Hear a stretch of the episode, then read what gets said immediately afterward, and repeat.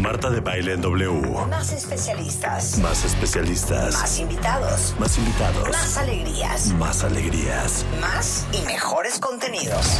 Everywhere. Marta de Baile Everywhere. Solo por W Radio. You ready? Here come. Instagram, Spotify, YouTube, Everywhere. Facebook, Twitter, Amazon. Marta de Baile 2021 en W 96.9. Estamos donde estés. De baile en casa. Clases de ópera con Marta de Baile y Gerardo Kleinburg. Hoy, la historia de la ópera. Clases de ópera. Solo por W Radio. De baile en casa.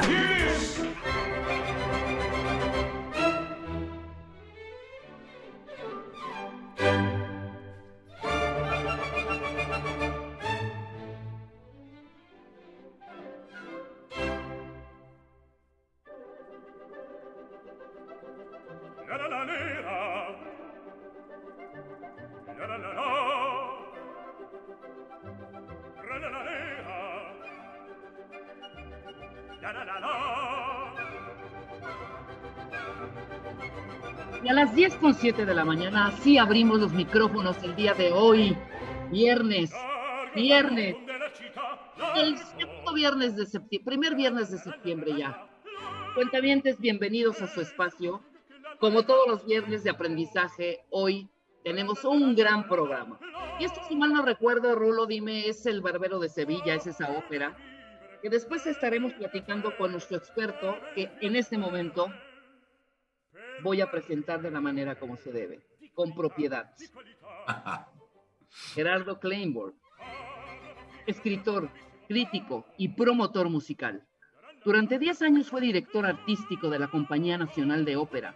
Ganó el premio de crítica como mejor crítico internacional en el Festival de Música de Salzburgo en 1991.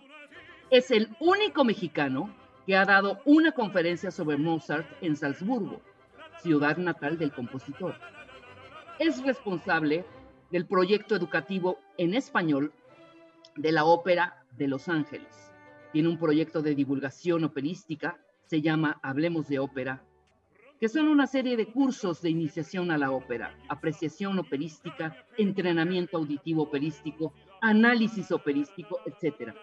Ha publicado infinidad de libros, dos novelas, No honrarás a tu padre y Éxtasis, y esta última, bajo el sello editorial de Alfaguara. Nuestro querido Gerardo Kleinburg. ¿Cómo no? ¿Qué tal? ¿Qué Hola, tal? Rebeca. ¡Gerardo de presentación! ¿Cómo estás? Bueno, bueno, me la voy a creer. Me la voy a creer. Como siempre, contentísimo, pero hoy más contento porque hoy tenemos un reto y yo creo que lo podemos lograr. Claro. Pocos temas podrían parecer más de flojería que hablar de la historia de la ópera y de cómo surge la ópera. O sea, los cuentavientes y las cuentavientes van a decir socorro con permiso. ¿Y saben qué? Están totalmente equivocados porque se van a dar cuenta de que es absolutamente fascinante. Y si te parece, Rebeca, para entrar en materia y para poder hablar de los orígenes de la ópera en 1580 en Florencia, vamos a escuchar una obra musical que es perfecta para hablar del origen de la ópera. ¿Viene? Adelante. Rulo, suéltala. Oh, it's my life. Long words, I guess. Have you ever loved someone so much you giving on for? Not the expression, no, literally giving on for. When they know they're your heart and you know you are their armor, and you will destroy anyone who would try to harm her. But what happens when karma turns right around to bite you? And everything you stand for turns on you to spite you. What happens when you become the main source of a pain? Daddy, look what I made. Dad's gotta go catch a plane. Daddy, where's mommy? I can't find mommy. Where is she? I don't know. Go play, Haley, baby. Your daddy's busy. Daddy's writing the song. The song ain't gonna write itself. I give you one underdog, and you gotta swing by yourself. Then turn right around in that song and tell her you love her. And put hands on her mother, who's a spitting image of her. That's Slim Shady. Yeah, baby, Slim Shady's crazy. Shady made me, but tonight Shady's baby. Huh. ¿De qué When estás I'm hablando, wrong, Gerardo Claymore? Estamos escuchando a Eminem ahorita, rapear. Exacto. Eh, te salta, ¿verdad? ¿Qué tiene que ver con la ópera? Bueno, me, me- me va a saltar a mí y a todos los cuentavientes que nos están escuchando, por supuesto. A ver, a ver, vamos a empezar y yo le pido a los cuentavientes y a las cuentavientes que hagan el ejercicio contigo. Rebeca, ¿qué está haciendo Eminem? Dime un verbo. ¿Qué verbo? ¿Qué está haciendo? Un verbo está hablando, rapeando. Hablando. Hablando, rapeando, cantando. A ver, ¿te fijas cómo de pronto cuando uno pregunta qué está haciendo Eminem en esto y en otras cosas, hay dudas? Este ejercicio lo he hecho en eh, escuelas, en prepas, en centros de rehabilitación de adictos, en, en reclusorios. Cuando hago mis charlas de introducción a la ópera, siempre empiezo así y les pregunto qué está haciendo. Y hay como que dudas. Algunos dicen está hablando, otros dicen está cantando. Tú me dices está rapeando. ¿Qué es rapear, Rebeca? Rapear es narrar con un ritmo y un beat, ¿sabes? Pero no, no, no hay una melodía en, las, en la palabra, en la manera de, de- de expresar el, cada una de las, de las palabras que vienen en esa rola. No O sea, nos estamos poniendo de acuerdo, pero parece que nos estuviéramos poniendo de acuerdo. Entonces yo te diría en este momento y también a las cuentavientes y los cuentavientes, ¿estoy hablando o estoy cantando yo ahorita? Ahorita estás hablando, ¿Me das tres minutos para ponerte en problemas? ¿sí? A ver, yo estoy hablando. Fíjate, fíjense, voy a hacer un ejercicio y esto no es payasada. Estamos hablando del origen de la ópera. Nada más que esta es una manera un poco más divertida de aproximarnos y no de decir, corría el lejano año de 1580 cuando en la lejana Florencia un grupo de... y los perdimos a todos. Entonces yo creo que aquí están por lo menos intrigados. A ver, voy a repetir tres o cuatro veces una frase. No me estoy haciendo payaso. Escúchenla. ¿Estoy hablando o estoy cantando? ¿Estoy hablando o estoy cantando? ¿Estoy hablando o estoy cantando? La lira lala, la lara lala. La lira lala, la lara lala. ¿Estarías de acuerdo en que estoy hablando o estoy cantando esconde la lira lara, la lara lala? Absolutamente. ¿Y esa Claro. no es una melodía, Rebeca? Sí, claro, claro, Entonces, claro. ¿por- entonces, ¿por qué dijiste que no había una melodía? A ver, 1-0, llévame una melodía. ¿Qué otra cosa tiene hablar o cantar que se supone que no tiene hablar? Tú dime, lo que quieras, te desafío. ¿Qué otra cosa tiene cantar que no tiene hablar? Ok. Eh, melodía y ya te mostré que hay melodía. no, puedes cantar, pu- puedes cantar sin música. Puedo cantar ahorita lo que quieras. Si estoy cantando sin música de fondo, no tengo un acompañamiento, una orquesta, por ejemplo. Eso, eso es una opción, pero sí, sí, sí, pero hay y las canciones a capela. ¿Qué tal Freddie Mercury a capela? ¿Qué tal todos los que hemos oído a capela y están cantando y es música? Hay un elemento que suelen mencionar, ritmo. A ver, fíjate, ¿estoy hablando o estoy cantando? Ta ta ta ta ta ta ta ta ta. ta. Claro, ¿Estás de acuerdo en que estoy hablando o estoy cantando? ¿Se esconde ese ritmo? exacto. Sí hay ritmo, sí hay ritmo, ¿cómo no? 2-0. Sí. Otro elemento que la gente nunca percibe o en el que no ponemos atención de la música y es crucial, en mi opinión el más importante, el silencio. Ajá. Música tiene silencios y nunca estamos conscientes de ellos. Y esos silencios son cruciales. Esto que acabo de decir tiene silencios. ¿Estoy hablando, silencio, o estoy cantando? ¿Qué te quiero decir? ¿Te das cuenta que hablar y cantar no están tan lejos y que pueden en algún momento fundirse o confundirse? Por ejemplo, no me voy a quedar horas en esto, pero todos y todas las personas que nos están escuchando en este instante son músicos y saben seguir una instrucción musical. ¿Sabes cuál? El ¿Cuál? signo de interrogación. Cuando tú ves un signo de interrogación, es una instrucción musical que dice, por favor, canta esta frase con una melodía tal que el intervalo final sea ascendente con la segunda nota más larga que la primera. ¿Qué quiero decir? Escúchame. Ya llegaron, la la la ya llegaron. Entre preguntar y afirmar hay una diferencia muy grande. Tengo que cantarlo de otra manera para que tú sepas que te estoy haciendo una pregunta. ¿Sí o no? Totalmente de acuerdo. ¿Ya llegaron? ¿Ya llegaron? Ajá. Estás cantando, es música. Nuestra habla está llena de instrucciones musicales y una más, signos de admiración. Si a ti te toca en el, en la- si tú tienes que leer algo, disque haciéndola como teatralmente y ves signos de admiración, ¿qué haces? ¿Hablas más fuerte? hablas más rápido, ese es el signo de admiración. Si alguien viene de otro lugar del país, ¿cómo reconoces que es de otro lugar? ¿Por qué? Sí, por, por el tono, por el tono de voz, por la man... Claro, y, y- y a eso iba. Muchos extranjeros, sobre todo los asiáticos, dicen que hablamos cantando. Los mexicanos hablan cantadito. Bueno, y no te digo en otras partes dentro de nuestro país, en, en- por ejemplo, los de Monterrey. ¿Cómo habla Monterrey? ¿Cómo habla Sinaloa? Entonces, sí, estaríamos hablando así. Estamos hablando Claro. así, vamos a hablar de la ópera.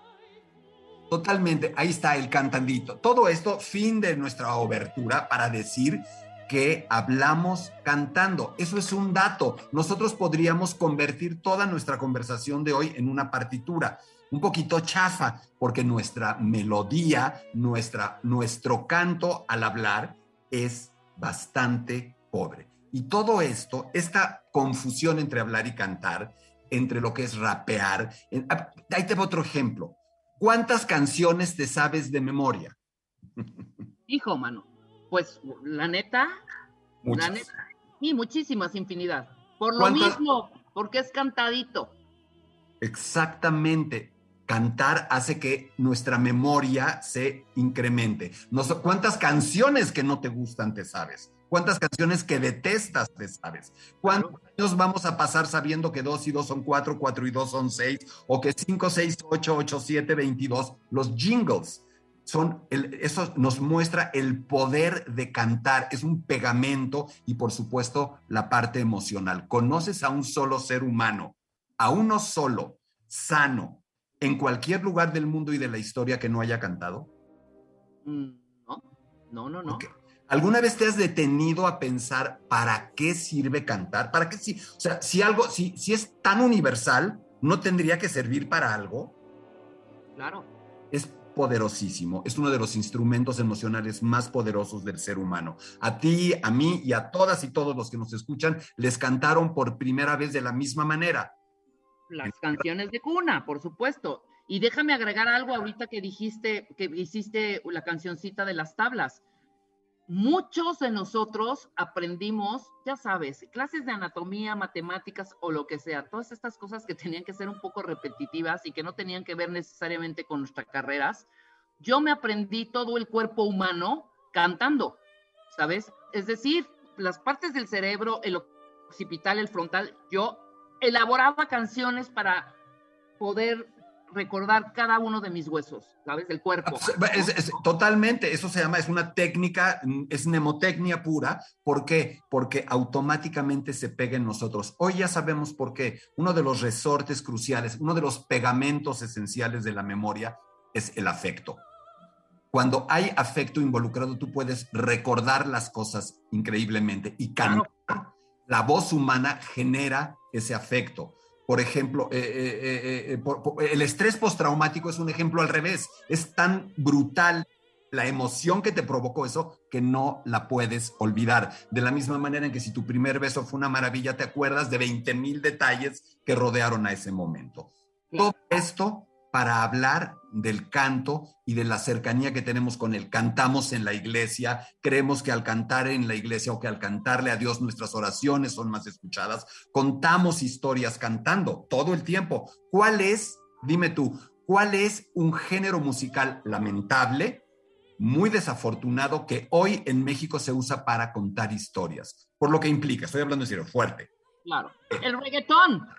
Y algo más, los corridos. ¿Qué hacen Corrido. los- los narcocorridos, los corridos? Contamos historias cantando desde que existimos. Dicho todo esto, te pregunto, ¿qué es la ópera, Rebeca? La ópera es una demostración o una, es que no quiero, es una pieza musical hablada que luego se transformó en música. Madre mía, es una pieza musical. No, parece que no está tan fácil definirlo y yo estoy convencido de que definir algo va más allá de hacerte el interesante o de, o de apantallar a alguien. Cuando nosotros podemos definir algo bien es que lo entendemos. Y el principal problema con la ópera, o uno de los problemas que tiene la ópera que parece alejarla, es que hay confusión. La ópera no es un género musical. La ópera no son dos, un señor y una señora con sobrepeso, disfrazados de emperadores eh, egipcios, pegando de alaridos en un escenario para contarnos un cuento. Eso no es la ópera. Por eso entender cómo empezó, entender quién la hizo y cómo la hizo, es una historia padrísima, es un cuento increíble. Y esto empieza de esta, a ver, lo voy a decir de una manera que puede ser atractiva. La ópera es una app que desarrolló un think tank de hipsters en 1580. A que con eso me entienden. Claro. Claro, La ópera es una app que desarrolló un de hipsters eh, multitasking, a- un think tank que tenían en 1580. ¿Se entiende? totalmente. Claro, claro. Pero Ah, es que, ya- espérame, espérame un segundo y ya regresé.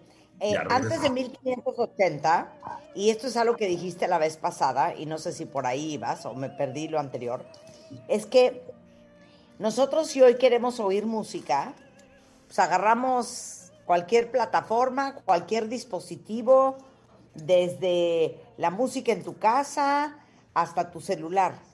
En aquella época, si querían oír música, pues ¿cuál era la opción?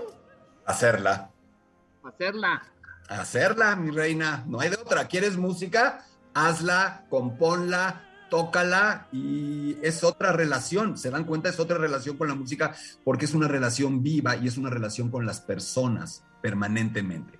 Pero este cuento empieza en 1580. Suena como aburridísimo. ¿A quién le interesa hablar de 1580? Era una época increíble que se parece mucho a la actual, en donde hoy hablamos de que todos los millennials que son multitask, que ya no importa estudiar una carrera u otra, que es todo un conjunto de cosas. Estamos tratando de regresar al renacimiento, estamos volviendo a ser renacentistas. A ver, si Leonardo da Vinci hubiera tenido que llenar un formulario y le ponen ocupación, el tipo se muere. ¿Qué pone Leonardo da Vinci? O sea, ¿qué hacía? Todo. Imagínate que tienes un huequito de este tamaño en el formulario del pasaporte ocupación y Leonardo da Vinci que va a poner inventor, poeta, músico, anatomista, todo, chef, todo. Claro. Esto es bien importante porque había un grupo, o sea, era normal que los renacentistas fueran así y además eran hipsters. ¿Qué es hoy un hipster? Aquel que dice, todo lo que fue pasado es lo in. Me visto la antigua, me compro un coche de hace 60 años, me todo lo viejo es lo nuevo. Eso es bien renacentista. Nada más que ellos eran un poquito más ambiciosos y decían, lo in, in, in es la Grecia clásica. Y querían recuperar todo lo que había en Grecia, la- las artes visuales, la arquitectura, la poesía, y de pronto dicen, oye, ya conocemos cómo es todo, pero no tenemos ni idea de cómo es el teatro. ¿Cómo demonios harían el teatro los griegos? Dicen los renacentistas. ¿Dónde se reúnen? Se reúnen en lugares, en habitaciones, en palacios, en villas y hacen un think tank, siempre. Todos se reúnen para echar ideas y todo. Hay un think tank de estos hipsters muy famoso en Florencia que se llama la Camerata Florentina. Se reúnen, se echan sus chelas, se la pasan platicando. ¿Y saben quién estaba ahí? Se van a caer del asiento. Había un niño corriendo entre todos, jorobando a todos ahí. ¿Saben cómo se llamaba? Galileo. ¿Y saben cómo se apellidaba? Galilei. ¿Y saben de ahí? Oh, que su papá era uno de los hipsters más ins de ese think tank. Su papá se llamaba Vincenzo Galilei y era músico, era poeta y bla, bla, bla. Entonces están todos estos cuates ahí reunidos y dicen, ¿y cómo se haría el teatro? Pues no tenemos nada, no tenemos un DVD, no tenemos nada, no tenemos esa forma de saber. Vamos a inventar cómo hacían el teatro. A ver, ustedes dos, Rebeca y, y- y Marta, díganme, ¿qué saben del teatro griego? Porque sí saben. ¿Han estado alguna vez en un espacio donde se hacía teatro griego? ¿Seguro?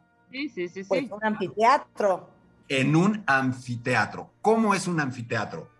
Es una... El aire libre, una media luna. ¿Alguna Banda, vez se han parado en ese lugar y han hablado y han visto lo que pasa con su voz? No. Ay. como que retumba, como que hay eco, eco, eco. Exacto, se hace grande, se hace potente. Se Hay parece- acústica.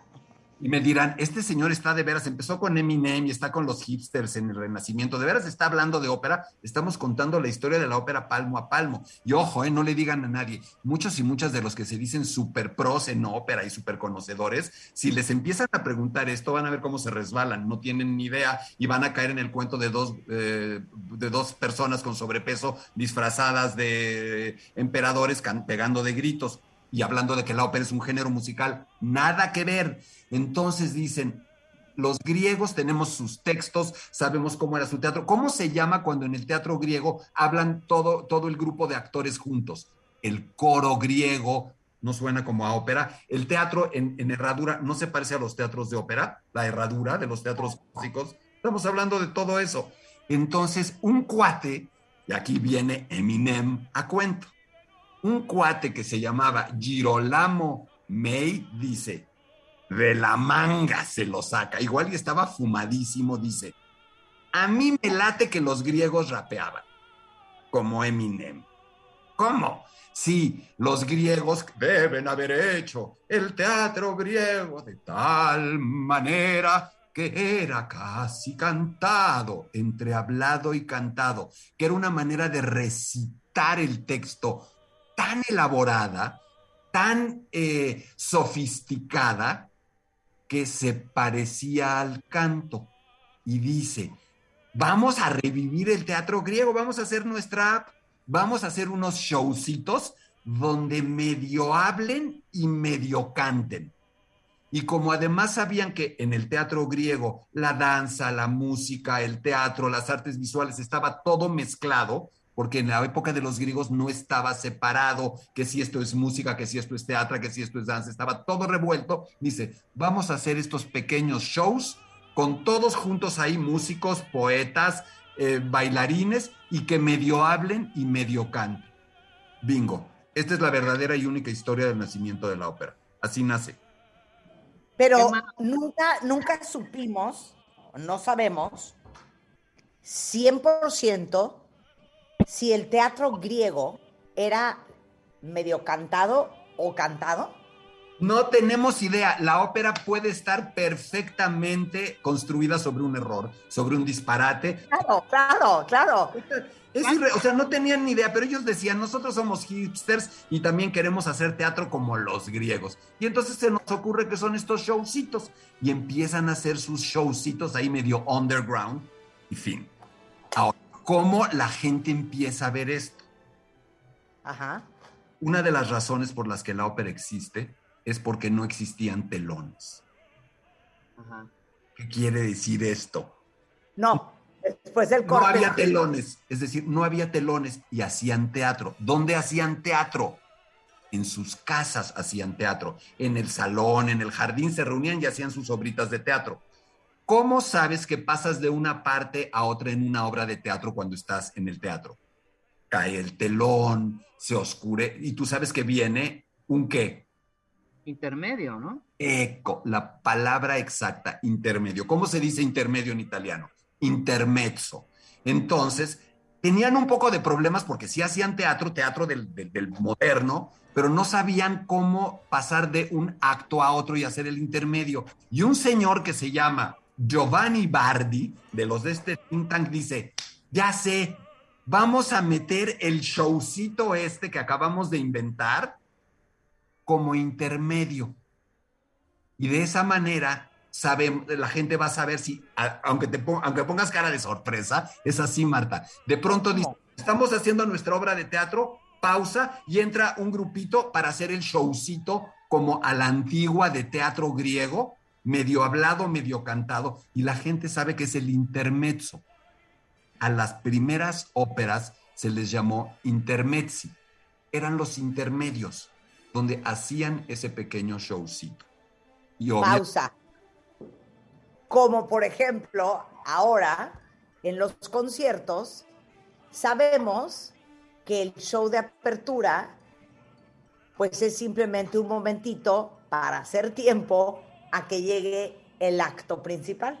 Total, pero no solo eso. Cuando yo era bien chiquito, hace un rato, mi mamá me llevaba al cine Bella Época, donde ahora está la librería del Fondo de Cultura y la librería Rosario Castellanos, y me llevaba a ver películas. Yo me acuerdo que de chiquito veía películas de Greta Garbo, y yo me acuerdo que había intermedio en las películas de cine, en, en las funciones de cine, que a la mitad de la película era cuando metían los cortos, no los metían al principio, y la gente iba a la dulcería, al baño y todo esto, es decir, había también intermedios en el cine.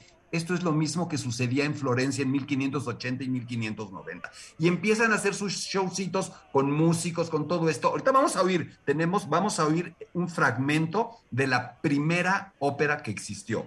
La vamos a Ok, después del corte, después Ah, del cuando, corte. cuando digan. Frases infernales de, pues, uno de los mejores contadores de historias, Gerardo Kleinburg, en W Radio. No se vaya.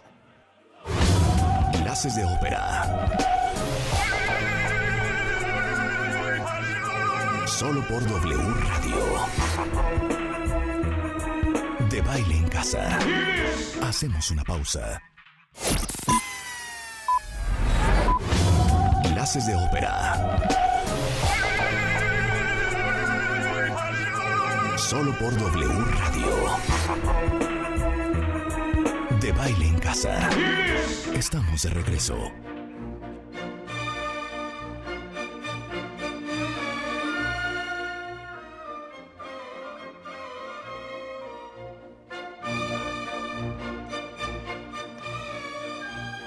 Qué bueno que están de regreso, cuentavientes. Hoy es viernes de aprendizaje y estamos con el gran Gerardo Kleinburg, uno de los hombres que más sabe de ópera en este país. Y aparte tenemos la suerte de que es el mejor explicador y un gran contador de historias. Y nos está contando a todos la historia de la ópera. Ya entendimos que en la época del Renacimiento dijeron, oye, ¿por qué no traemos, ahora sí que no ponemos de moda, que lo viejo sea lo más cool? Y entonces, tratando de copiar la forma en que los griegos hacían teatro, nace pues la primera, la primera versión de la ópera que se llamaba Intermezzo y que básicamente eran obritas de teatro minúsculas que usaban en las, en los, para, para sentar que en las obras de teatro habladas la gente supiera que ya pasó el capítulo 1 y que ahí viene el capítulo 2. Entonces, en ese intermedio, pues metían a unos fulanos a medio hablar, cantando, y le pusieron intermezzo. Y entonces así era como sucedía. Pero ahí viene el nacimiento del telón. Ahí te quedaste, Gerardo. Exactamente. Si hubiera habido telones, la ópera vale queso. Pero había, no había telones y entonces, como no hay telones, no entienden de qué manera mostrar. ¿Cómo hace la transición? Ajá. Entonces hacen una pausa y meten otro showcito. Además, ahí recordemos que no tenían problemas de tiempo. Las cosas podían pasarse una tarde entera. A mí yo eso nunca entiendo. Cuando la gente dice es una ópera y te preguntan, ¿y cuánto dura? Y yo digo, no se me ocurre una pregunta más estúpida, de verdad. Es como si dijeras, oye, estuve besándome con mi novio, ¿y cuánto tiempo? Pues estaba padre o no estaba padre. Si está padre, no importa. Si no está padre, un minuto es una eternidad. Ellos tenían una eternidad, el tiempo era otra cosa. Ah, Aquí viene el tema interesante. ¿Qué temas empiezan? Pero no, espérame un segundo, espérame un segundo, espérame un segundo. A ver, venga. O sea, las óperas, que perdón, para los que tenemos déficit de atención, tres horas no es cosa fácil, ¿eh? Cálmate, tú me mandaste a Don Giovanni a Nueva York a verlo en el Met y yo sí pregunté, ¿y cuánto dura? No, H. tres horas dije, pues me voy a meter un tafil. Entonces, mi pregunta es, duran tres horas, porque obviamente en esa época no había nada mejor que hacer. Entonces, si, si podías matar tres horas de tu tiempo, qué felicidad. Yo sigo pensando que no hay nada mejor que hacer que invertir tres horas en ver. Pero, pero bueno, esperen. Al- un, un punto. Tema. ¿Qué temas usan? Los temas griegos. Ahora, fíjense el tema que les obsesiona cuando empiezan la ópera. El tema de Orfeo. ¿Por qué el tema de Orfeo? Piénsenlo un poco. Recordemos, Orfeo, que se muere su esposa, Eurídice, y que logra ir al Hades, al, al subsue- al- al- a los infiernos, o al, al reino de los muertos, no a los infiernos, y convence a los dioses de que le den chance de sacar a su galana de ahí. ¿Cómo los convence? ¿Qué hace Orfeo? Canta y toca la lira. ¿Se dan cuenta cómo los griegos, sin resonancias magnéticas, sin PETs, sin neurociencia, habían entendido lo que comentábamos, Rebeca, en un principio, el poder del canto? ¿Existe un milagro más grande para un ser humano que poder revivir a un ser amado? ¿Se les ocurre un milagro más grande? No hay nada más. O sea, es the ultimate. No hay más. ¿Y cómo dicen los griegos que se puede lograr? Cantando. Esos señores entendieron que los seres humanos estamos cableados neurológicamente para ser hiperreceptivos emocionalmente al canto. Y las primeras óperas tratan de Orfeo. Así es que con todo esto dicho, vamos a oír un fragmento, pero un comentario antes. ¿Por qué ópera? ¿Por qué se llama ópera la ópera? Tengo que decir que el género más maravilloso escénico que existe, la ópera, tiene el peor nombre de todos. Ópera no quiere decir nada, porque como no sabían lo que estaban haciendo, eran intermedios, pero les decían son ópera in música, ópera per música, ópera son obras. Ópera es el plural de obras en latín. Entonces, de hecho, cuando nosotros decimos una ópera, estamos diciendo una tontería, estamos diciendo una obras. Así como lo ven, ópera es una manera en la que designaron eso, pero no era un nombre, lo definían. Y lo definen de esa manera, le ponen ópera y música y hacen esto. El, eh, ¿qué- algo le quería comentar. No, yo creo que este es el momento. Obra, obra. Obras, Ob- porque es en- además es en plural, ópera es plural. Ujú. Claro. Exactamente. Tienen este tema griego y la primera ópera que sobrevive se llama Eurídice, la esposa de Orfeo, y es de un compositor que se llamaba Jacopo Peri, como pera, Peri. Jacopo con J, Jacopo Peri como pera. Y vamos a oírla porque se van a dar ustedes cuenta de lo que era para ellos el hablar y cantar mezclado. Un punto bien importante que cuando estaba haciéndoles la disque demostración de que hablo cantando, hay un solo tema. Ahí les va una, ahí les va una para que le pongan un buscapiés a alguien. La única diferencia real entre hablar y cantar es que hablar es, no melis- es un acto no melismático y cantar es un acto melismático. Rebeca, Omar, oye, perdón, explíquenos qué es melismático. Exacto. Melismático toqueante a A ver, ¿a qué les suena que algo sea melismático? melismático. A mí- a ¿Qué es un melisma? Ahí les va. Nosotros cuando hablamos solo le ponemos un sonido a cada sílaba, habitualmente. Ya llegaste, hola, ¿cómo estás? Ta, ta, ta. Eso es hablar. Cuando hablamos no usamos melismas. ¿Qué es un melisma? Vamos a decirles el melisma más famoso del canto en México. En el nombre del cielo os pido posada. ¿Te fijaste cuántas para decir posada? ¿Oyeron eso? En el. Si yo llego y empiezo a hablar, oh, hola Rebeca, ¿cómo estás Marta? Ya, ah, ya". dijeron, este tipo tiene un pequeño problema y, y se asustan. Esa es la diferencia entre el canto y el habla. La única de verdad, el canto es melismático, tiene gorgoritos, tiene más notas por sílaba. ¿Se entendió? Totalmente. Y el, y el habla no es melismática. Por lo tanto, el origen de la ópera es no melismático, porque están tratando de reproducir el habla, no el canto. Dicho todo esto, ¿he hablado de música para definir la historia de la ópera? No. ¿He hablado de cantantes? No. La ópera no es un género musical. La ópera no es un género musical, es un género escénico y es un género dramático. Y yo sé perfectamente que Marta y Rebeca saben qué es drama. ¿Qué es drama? Todos nos equivocamos cuando decimos que es drama. ¿Saben qué es drama? ¿Qué es drama? Teatro. Es teatro.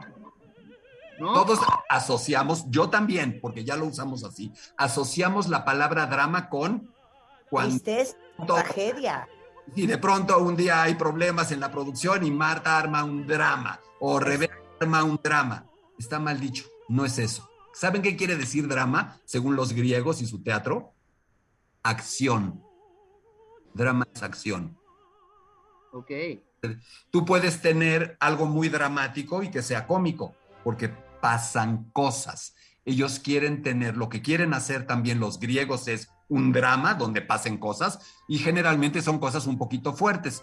Edipo se acuesta con su madre, eh, mata a su padre y se saca los ojos. Entonces son estos dramas griegos los que empiezan también a permear dentro de la obra. Dicho todo esto, las invito a que escuchemos un fragmento rulo de la primera ópera que existe. Vamos a oír dos minutos, van a escuchar, no quiero decir nada, escuchen y califícanlo ustedes. Venga, la primera ópera de la historia.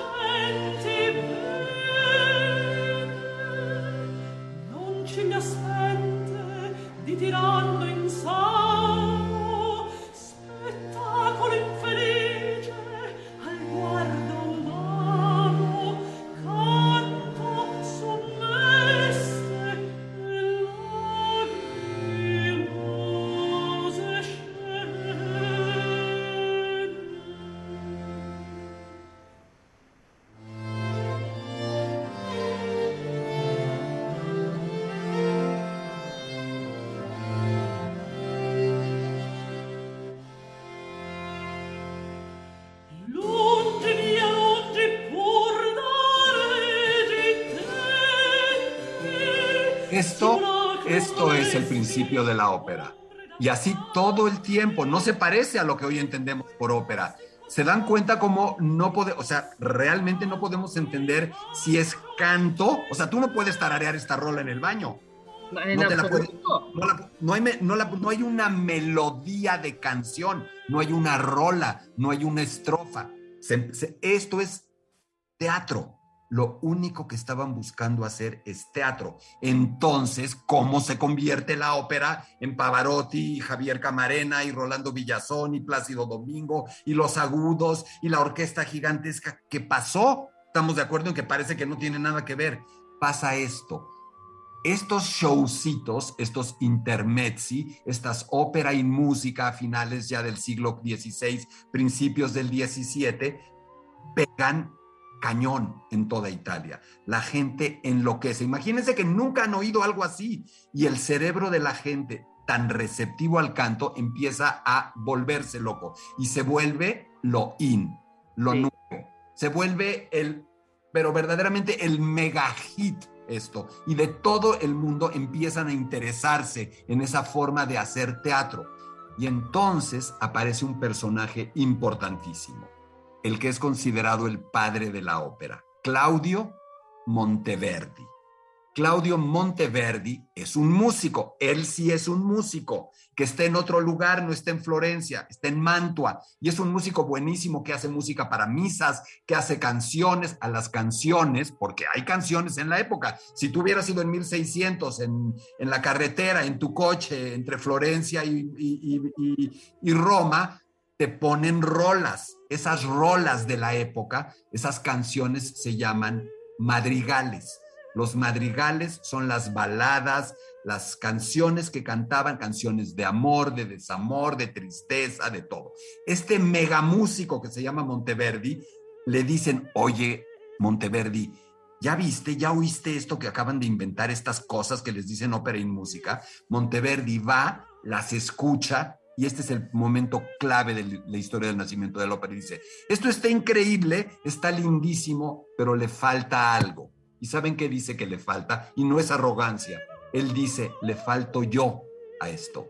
Es decir, le falta la música. Está demasiado plano, está demasiado igual, está demasiado monótono. Lo que necesita estos espectáculos es que yo, que soy un máster de las canciones, que soy un máster de la música, le ponga música. Si alguien está triste, le meto una de mis rolas en estilo de tristeza. Si alguien está eufórico, una rola en estilo de, es decir, empieza a hacer que esto se cante más. A mí me parece que este es un buen momento, si les parece, para escuchar a qué sonaba las canciones, las rolas que se hubieran podido escuchar en el radio si hubiera habido un radio en 1600. Entonces, Rulo, si te parece, te pido que pongamos el track 3, pero a diferencia de lo que habíamos acordado, te pido que en vez de ponerlo desde el principio, lo pongas desde el segundo 30, si te parece, para ahorrarnos un poquito de la introducción. Es una canción que se llama Si dolce il tormento, un madrigal de Monteverdi cantado por nuestro grandísimo tenor mexicano Rolando Villazón. Y es una rola en donde dice cómo me duele amarte, o sea, te quiero tanto, estas canciones de amarte tanto duele. Vamos a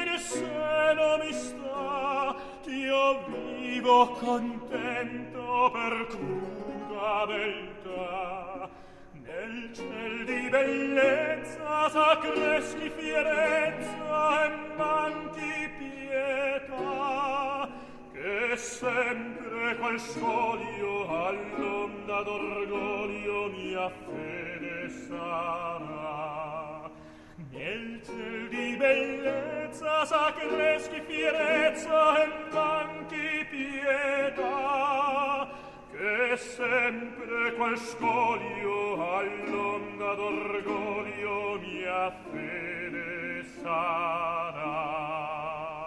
Qué bonito. La speme fallace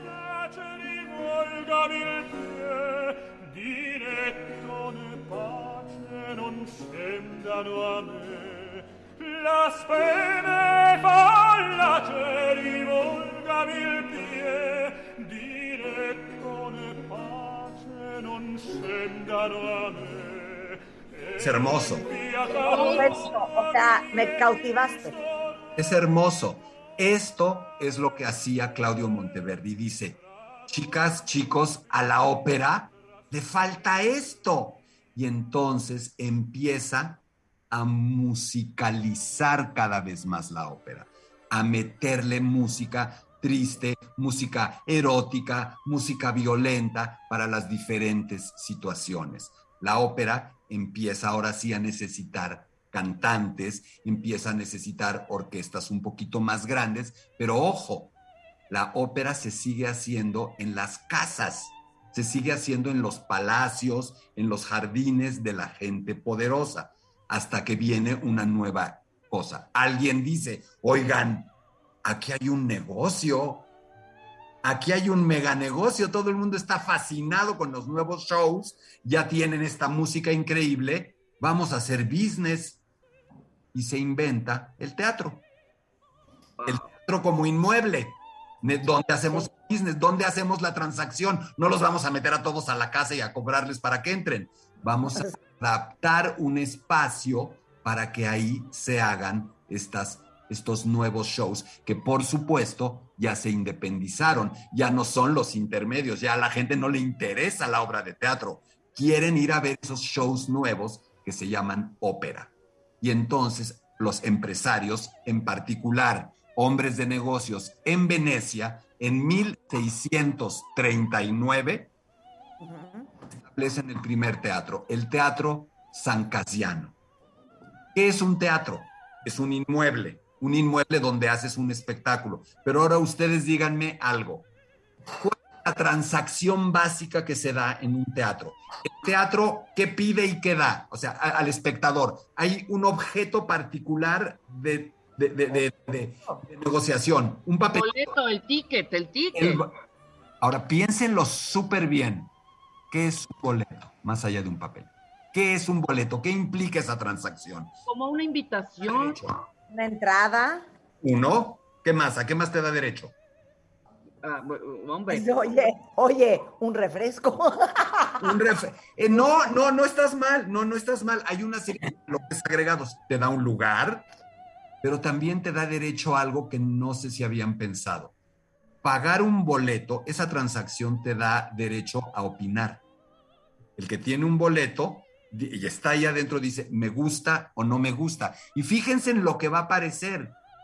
¿Cuál es la manera principal o única en la que los espectadores en un teatro muestran su aprobación? aplaudiendo.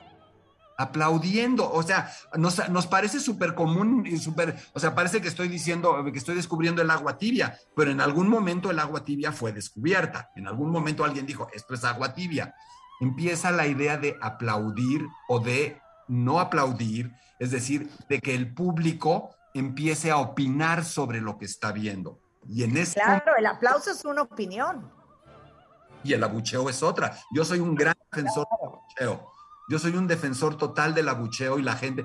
Fui director de la compañía de ópera en Bellas Artes, hice producciones muy radicales y me abuchearon y me insultaron hasta que se cansaron. Yo todavía recuerdo a mi mamá y a mi tía que en paz descanse peleándose a bolsazos con gente que me abuchaba, que me insultaba y que decía cosas. Pero yo creo, creo que eso se vale. Si tú pagas tu boleto, tienes derecho a decir si te gusta o no te gusta. Pero fíjense lo importante.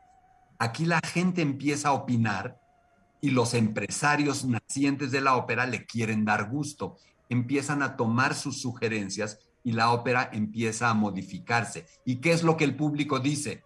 Así como hoy dicen queremos rock, ellos dicen queremos canto, queremos más show, queremos efectos especiales, queremos a los grandes cantantes, queremos a los castrados que están en las iglesias, que es nuestro siguiente tema ahora, a los castrados, estos tipos que hacen estas cosas increíbles, los queremos cantando ópera, queremos eh, humo, queremos que vuelen, queremos...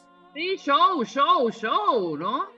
Y eso ya no tiene nada que ver con lo que era el principio de la ópera. Se dan cuenta como en 30 años empezó a cambiar y se empezó a ir por otro lado. Y los empresarios llaman a compositores y llaman a gente, para, a, a grandes cantantes, y la ópera se empieza a volver un espectáculo de canto. ¿Hacemos corte? Hacemos corte. Y aparte, ¿sabes qué me quedé pensando? Dime. Gracias a la ópera, existen los conciertos. Y algo más. La comedia musical. ¿Qué es la comedia musical sino una ópera? Claro.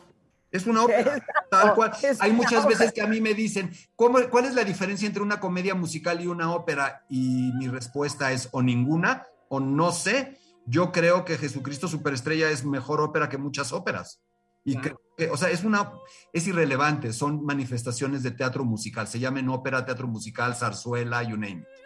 Claro, pero en realidad el teatro, el teatro musical es una ópera nada más que cantada de forma diferente.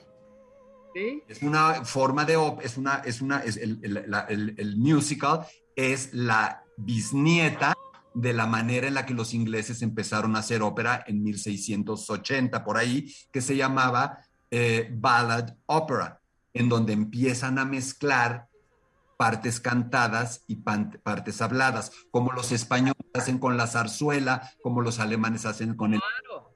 Y ahí está, la ballad opera inglesa de la época de Händel, es la abuela del musical. Es lo mismo. Si te gusta el musical, neta, neta, neta, no tienes ningún derecho a decir que no te gusta la ópera. Haces el Claro. Exacto. Hacemos una pausa y regresamos. No se vayan.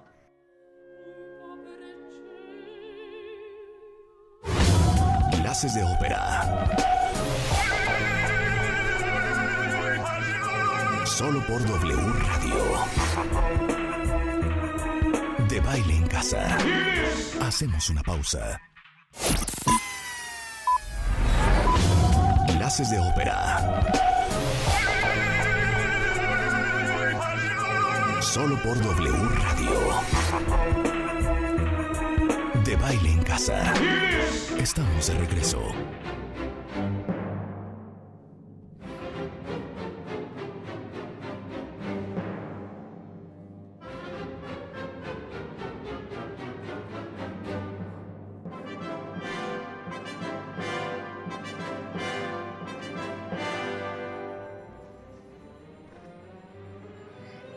Estamos de regreso en W Radio, son las 11.12 de la mañana, en una clase increíble con el gran, gran maestro Gerardo Kleinburg. Es escritor, crítico, promotor musical, uno de los hombres que más sabe de ópera en México. Y tenemos la suerte de que sea nuestro maestro de vez en vez. Y hoy nos está contando la historia de la ópera. ¿Qué es de verdad la ópera? ¿Quién la inventa? ¿Cuándo? ¿Cómo ha evolucionado? Acabamos de escuchar algo espectacular del el gran tenor mexicano Rolando Villazón, que creo que nos dejó enamorados a todos. Entonces ya Gerardo decidió que la próxima vez que hagamos un programa juntos va a ser escogiendo simplemente canciones espectaculares que creemos que todos debemos de conocer, ¿no? Exacto, y no tienen que ser por fuerza cantadas por cantantes de ópera. Puede ser, o sea, por, por, ejemplo, ¿sabes que hay un Nessun Dorma, la famosa Nessun Dorma, cantado por Aretha Franklin? Impresionante, es decir, un cantante soul cantando ópera, un cantante de ópera cantando musical. En, en, la pausa estábamos oyendo nosotros aparte a Rolando Villazón cantando el The Impossible Dream del Hombre de la Mancha o La Llorona. Yo creo que estaría muy padre hacer un recorrido de rolas espectacularmente cantadas. Pero si les parece, continuemos un poquito. Entonces, la ópera ya está en el teatro, la gente va al teatro, empieza, eh, el se crea el escenario, no existía el escenario. ¿Por qué se inventa el escenario? Pues para que la gente vea, porque como es ya un poco más largo el teatro, la gente que está sentada atrás no puede verlo, empiezan a levantar una especie de tarima para que esté ahí eh, los actores, empieza eh, la orquesta, empieza a bajarse, ya no estar en ese escenario para que compita menos con los cantantes. Entonces el espectáculo de la ópera se vuelve absolutamente un hit, un gran negocio, pero ahora se empieza a volver poco a poco el terreno de los cantantes.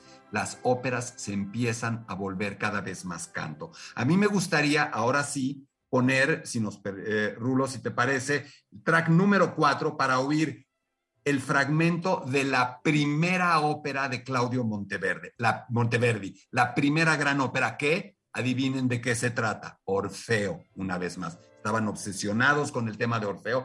Nos vamos a oír un minutito de ese principio, hago un par de comentarios y oímos un fragmento del siguiente track. Venga, eh, eh, la entrada gran. Venga, perdón. Gracias.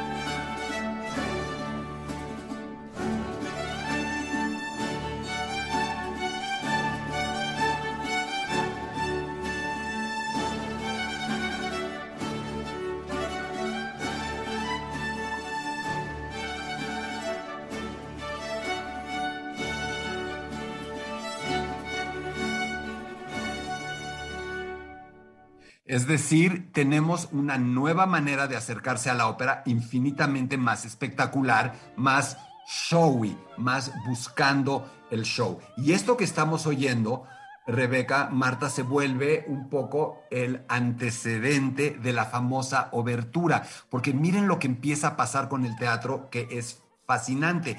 El teatro deja de ser o pasa de ser solamente un lugar para poner espectáculos y se convierte en qué? En un centro social, en un centro familiar, en un centro recreativo y la vida de las ciudades empieza a encontrar un lugar extraordinariamente protagónico.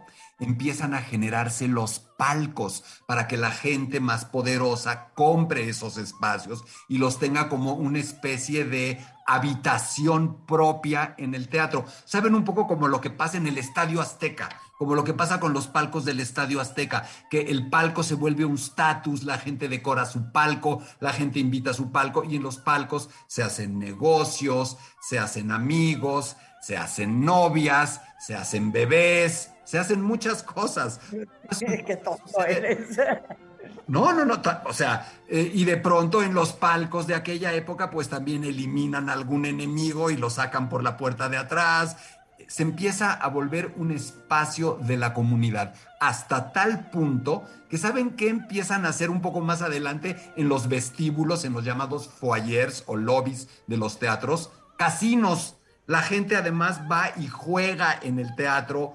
Es un espacio muchísimo más importante de lo que podría pensarse. Y ese espacio fundamentalmente es creado por la ópera. Antes de platicar un poco acerca de un, episodio que estoy seguro les va a resultar particularmente atractivo, me gustaría, eh, Rulo, si podemos, poner un minutito más de ese Orfeo de Monteverdi para que escuchemos cómo ese canto medio rapeado original de la ópera se está haciendo cada vez un poquito más musical, más bello. Monteverdi está mezclando sus rolas con el rap original y genera esto. Venga un minutito, Rulo, venga. Track 5.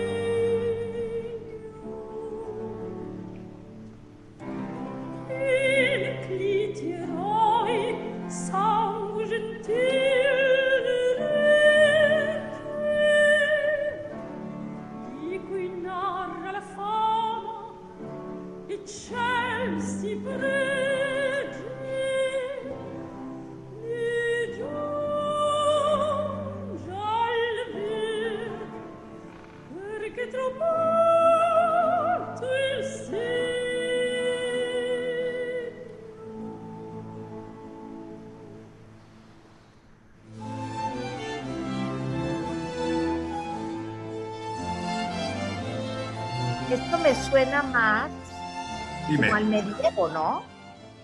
Es- esto es el final del Renacimiento y hay, pero lo estás diciendo bien, es bastante atinado tu comentario, hay todavía resabios de lo que es el canto medieval, pero ya permeado por el eh, renacentismo. Pero ya nos estamos moviendo claramente después de Monteverdi, después del nacimiento del teatro, ya estamos entrando al periodo barroco. Y el periodo barroco es exactamente lo que todos sabemos que es el periodo barroco. Cuando vemos una iglesia barroca, cuando vemos una fachada adornada, alguien comentó que le gustaba ahorita en Twitter el término churrigueresco, se empieza a volver la ópera cada vez más recargada, más adornada, más parafernalia. El público y los cantantes se adueñaron de la ópera en el periodo barroco y entramos al llamado a la ópera barroca, que si quieren también tener el término, se le designa como ópera seria, no porque sea seria, aunque lo es, pero ópera seria es, un, es, una, es una clasificación operística que es sinónimo de ópera barroca. ¿Y qué es ahora?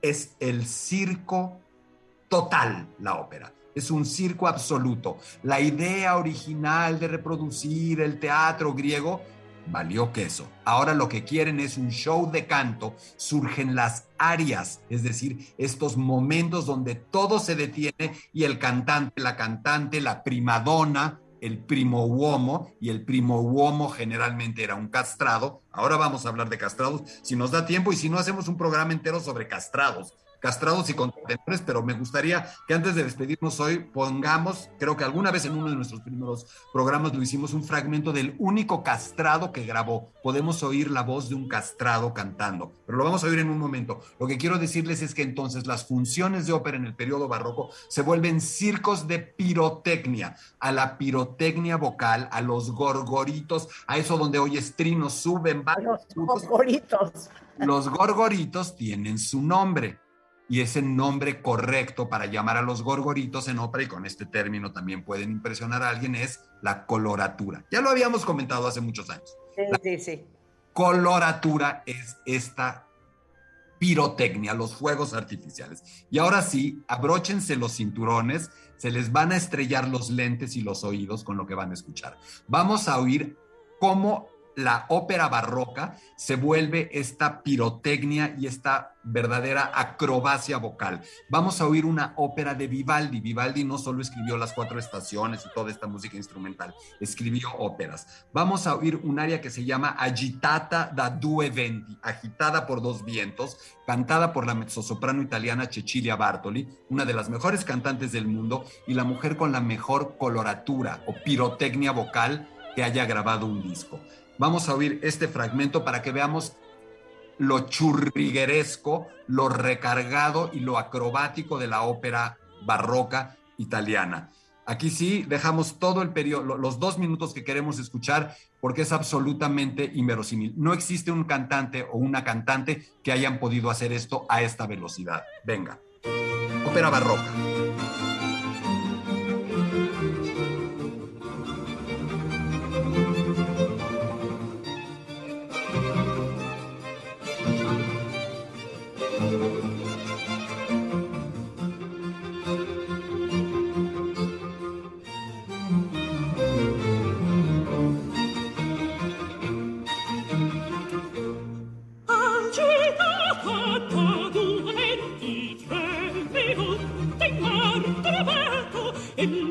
guerriero spaventato, spaventato, già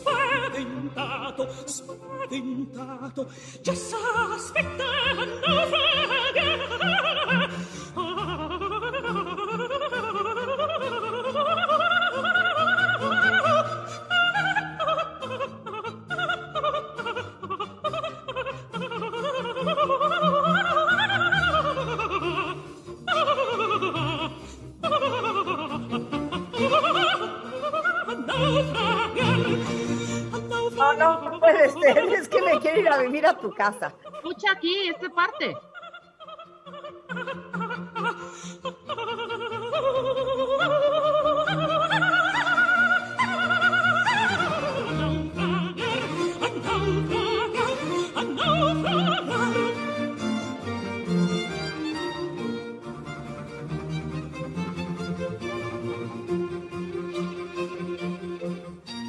Oye, no, espérate. rodillas. Espérate, espérate. Si te vas a, si te vas a poner así, por la que, la que pusimos la última vez que me fascina. ¿Cuál, La de. Ay. La de. Es que no te la puedo cantar. La de. ah, o sea, güey, ¿cómo te la voy a cantar? La de. Sí me la, Ahorita- sí me la cantas, pero me la cantas bien. Y ahorita la ponemos después del corte. ¿Pero qué les parece esto? ¿Qué les parece esto? Es inexplicable, ¿verdad? Inexplicable. Inexplicable. Cecilia Cecilia Bartoli. Absolutamente un prodigio. Más allá de hablar de ella, más allá, esto que escuchamos es la famosa coloratura, pero como diría Buzz Lightyear, al infinito y más allá. O sea, Más allá. Ok, O sea- pero regresando del corte, ¿podemos poner otra coloratura que me fascina? Se Sí, ahorita la preguntaron encontramos, David. Una pausa y regresamos. Clases de ópera. Solo por W Radio. De baile en casa. Hacemos una pausa.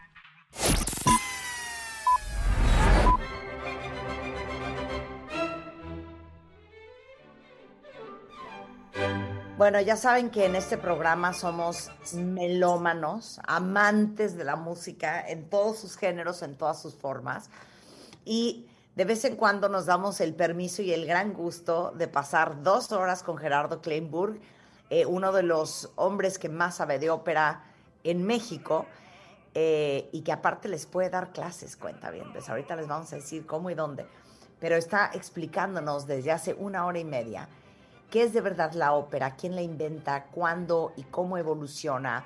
Hemos escuchado desde la primera ópera hasta diferentes tipos de óperas y les explicaste con la canción anterior al corte lo que es la coloratura en la voz, que es como dices tú que el gorgoreo, el gorgorito. el Los fuegos artificiales, la, la- eh, la acrobacia, es la acrobacia. Exacto. Entonces, mi, mi acrobacia favorita es la que le pedí a Gerardo que pusiera ahorita. Explícala y cuenta. Totalmente. Eh, Vamos a poner, nos vamos a saltar 80 años, 90 años de donde íbamos y aterrizamos en, no un poco menos, nos saltamos como 40 años, 50 y aterrizamos en Mozart, su última ópera, La flauta mágica, el papel de la reina de la noche que tiene un aria famosísima que se llama, bueno, más allá de cómo se llama, vamos a escuchar un fragmento de la coloratura del aria de la reina de la noche, que además es famosa porque tiene una nota extrema, un mi natural sobreagudo. Venga, Rulo.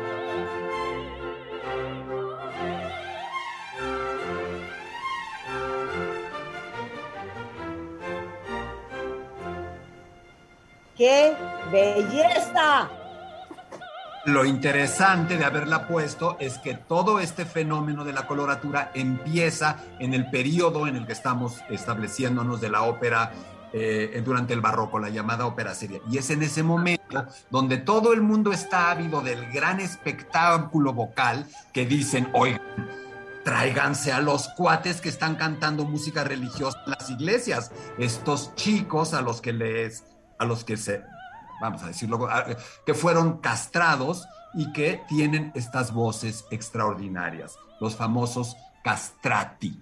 El Es ca- que no puedo creer lo que me estás diciendo. Cuenta la Es historia decir, otra vez.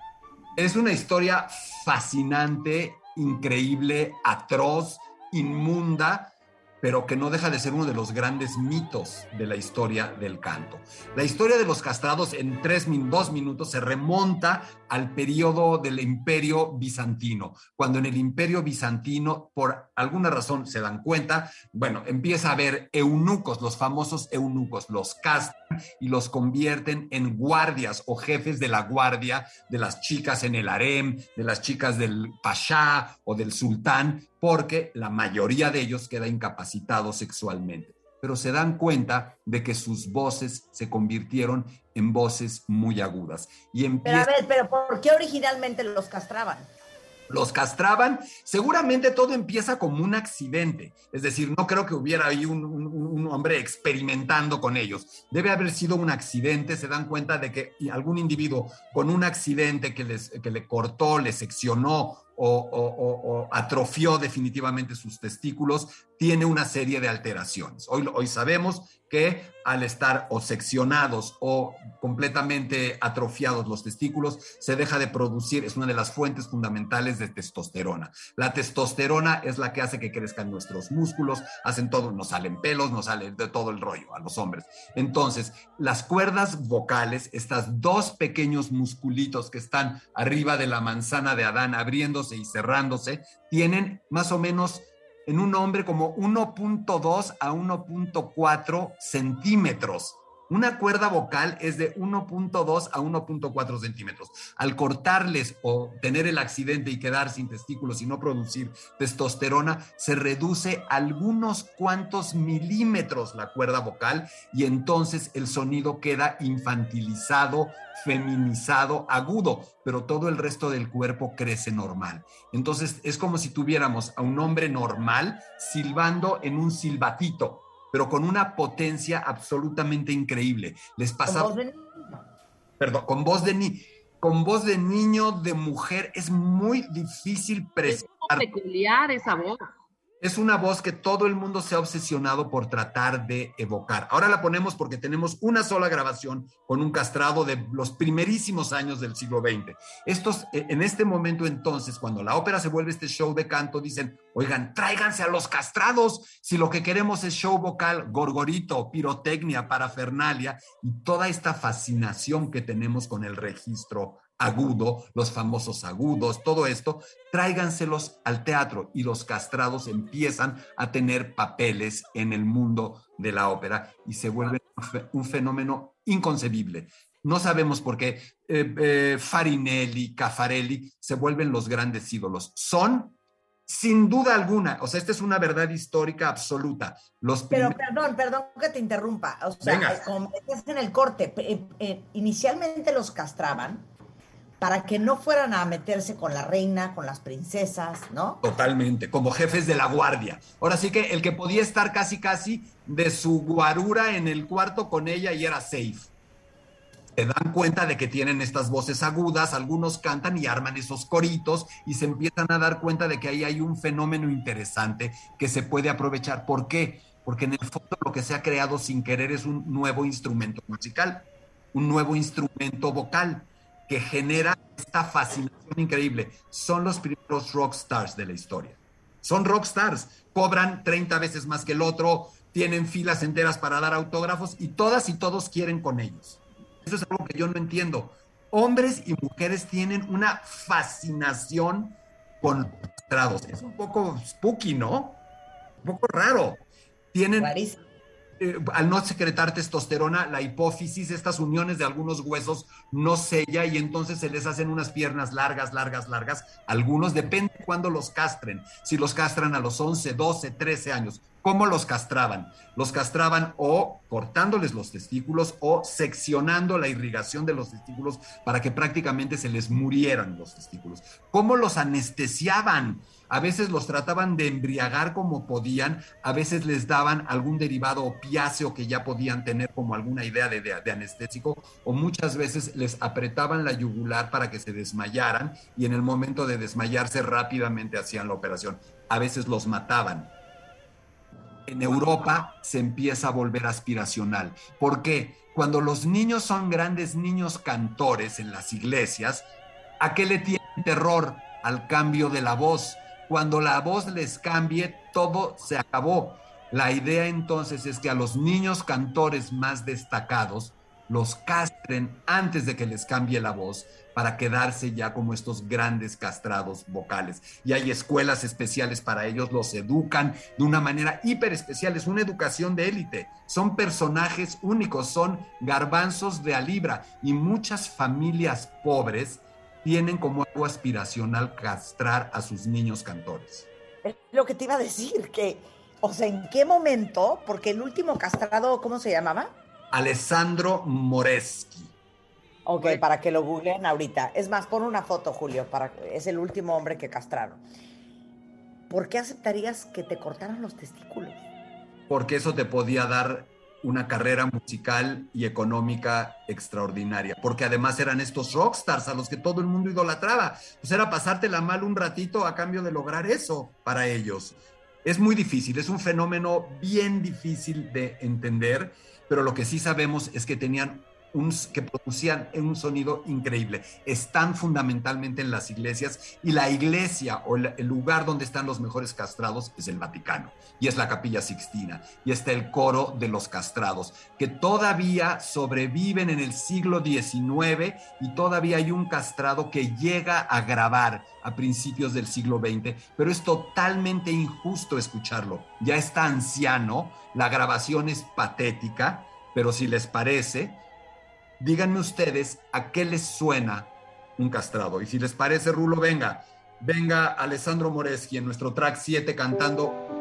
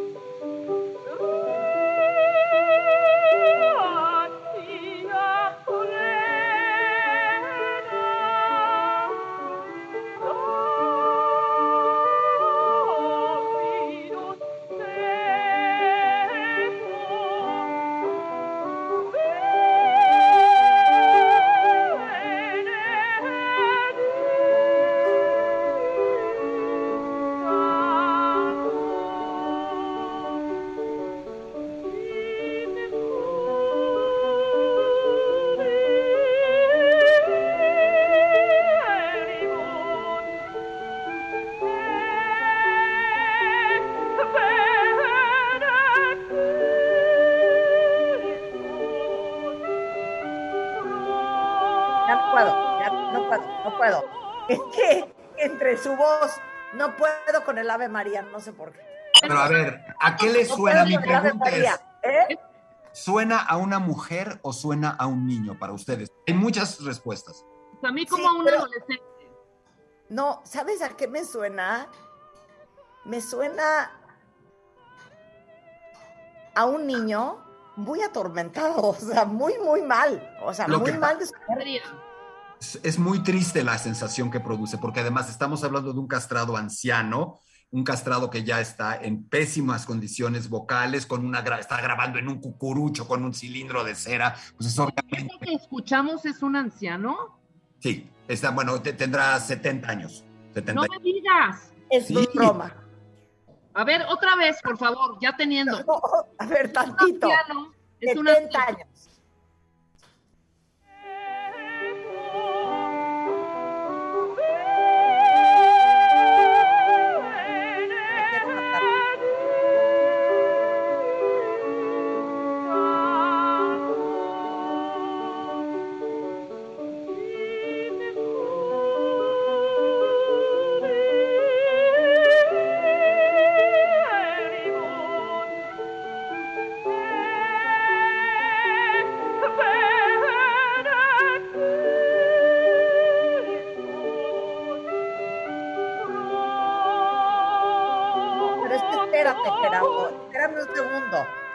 Sea, este hombre, déjenme hacer cuentas, este hombre nació en el en 1858. En 1867, o sea, tenía cinco años, no, Porque ¿a dónde, a, a dónde vas? ¿A qué edad tenía cuando grabó esto? no, cuando lo castraron. O Ah, sea, o sea- nueve años, lo castraron a los siete años. Ojo, y aquí hay algo muy importante. Ya estaba prohibido, ¿eh? Ya estaba prohibido. Esto era, Pero esto, espérame, ¿cómo los castraban? O sea, ¿cómo era quirúrgicamente? o con una o, o con una o, o literalmente con una como navajita zoom zoom se llevaba se llevaban cada si me permiten el término cada huevito y o si no hacían como una punción para yo no entiendo bien me parece que esa punción que era lo más sencillo era como romper la, la irrigación del- de los testículos para que se literalmente se marchitaran tal cual el, propósito era hacer que no hubiera producción de testosterona. Fíjense lo que estoy pensando. Estoy pensando, perdón que lo traiga a cuento, pero no puedo dejar de pensar que hemos escuchado hablar de la castración química la castración química de violadores y de todo esto. Claro que a ellos ya los castran como adultos. Aquí el tema es castrarlos antes de que cambie la voz, antes de que vengan los cambios hormonales y entonces garantizan este nuevo instrumento único. Ahora. Y estoy viendo, perdón, que, que esta práctica era sobre todo en niños pobres. Era aspiracional, era una manera de decir, mi hijo es el mejor niño cantor de la iglesia, chale, pues venga, vamos a castrarlo y igual se vuelve Farinelli o se vuelve Cafarelli y se vuelve, nos saca de pobres y nos hace ricos. Por ejemplo, Farinelli no, Cafarelli, el otro gran, gran castrado, sabemos a ciencia cierta que él pidió ser castrado, él lo pidió. ¿A qué onda con Farinelli? Que todo el mundo ahorita está vuelto loco con el tema de Farinelli. Farinelli, bueno, un, niño, un castrado tal cual, nada más que a él, a Farinelli, hay una, a ver, hay una, hay una buena combinación un hombre que se llama, se apellidaba Porpora, era un gran compositor, era un gran maestro de canto, lo adopta como hijo artístico, escribe óperas para él, lo cultiva, lo educa y se vuelve este personaje extraordinario. Era además de los castrados que desarrolla las piernas muy largas, una figura muy esbelta, aparentemente era hermoso, tenía esta, e, era el más dotado, el más, el más eh, técnicamente el mejor de los castrados de su época, y es un tipo que podía seducir a cualquier hombre o mujer que tuviera enfrente. Se volvían locos, locos con eso, porque lo que sucede, y eso sí es interesante entender, es que no es solamente que no produzcan testosterona, cantan impostando, es decir, cantan con voz operística, pero con esta voz aguda. Es un fenómeno, incluso hay documentales, luego les mando la información para tuitearlo, de gente que con computadora lo ha intentado hacer. En la película Farinelli mezclan a un contratenor, ahora hablamos de él, mezclan a una mujer, mezclan a un cantante, sintetizan, meten un sintetizador y tratan de hacer eso. Pero lo maravilloso y lo increíble de los castrados es que nunca sabremos a qué suenan. Espero, a menos que en algún momento alguien haga algo así, ¿eh? Bueno, perdón, les tengo que decir una cosa horrenda que estoy leyendo ahorita. Los llevaban con estos cirujanos casi casi barberos. Eran barberos, eran los barberos. Los metían en una tina con agua caliente, con hierbas y especies. Los dopaban con opio, porque pues no había anestesia. Y entonces les abrían la ingle y les cortaban el, pues digamos que el cordón espermático. Puta. No, qué cosa más horrenda. Sí, Bueno, nos dejaste locas. Bueno, a ver. Ah, ahora, hoy está la obsesión por ese sonido, por esa figura de los castrados, que se ha incrementado una práctica vocal que existe desde hace tiempo, la de los llamados contratenores, que no están castrados y que simplemente tratan de evocar ese sonido infantil femenino. ¿Cómo lo hacen? Con algo que tú, Marta, y tú, Rebeca, hacen todos los días cuando se meten a bañar.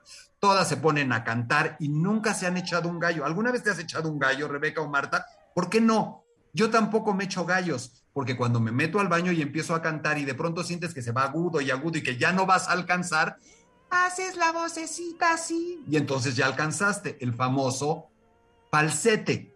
Es decir, mandas, ¿qué quiere, ¿a qué le suena la palabra falsete?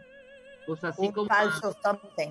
A que es falso, no es tu voz, manda tu voz a la cabeza, dejas de apoyar tu voz en el diafragma, dejas de hacer que tu, toda tu caja torácica resuene y mandas toda la voz arriba. Estos hombres hoy son grandes especialistas en hacer eso y tienen también un boom increíble. ¿Tenemos canción? Por supuesto, vamos a escuchar al que en mi opinión es el mejor contratenor del mundo, Philippe Jarry. Venga, Rulo.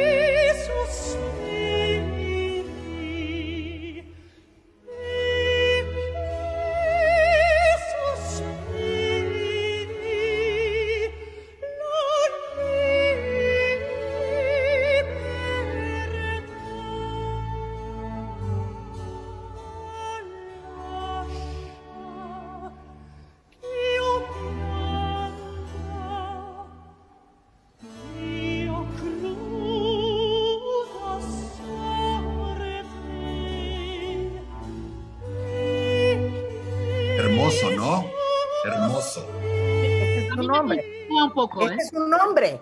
Es un hombre que además, eh, y, y además es un hombre hermoso, es un hombre hermoso. A ver, ¿cómo se llama? Lo vamos a poner. Philippe Jarouski, J-A-R-O-U-S-S-K-Y. Jarouski, Jarouski. Sí, obvia, pero obviamente no hablan así. O sea, la Oh, voz es una voz claro. así. Oye, guapísimo. Guapísimo. Muy guapo, muy guapo, ¿De buen dónde es? francés.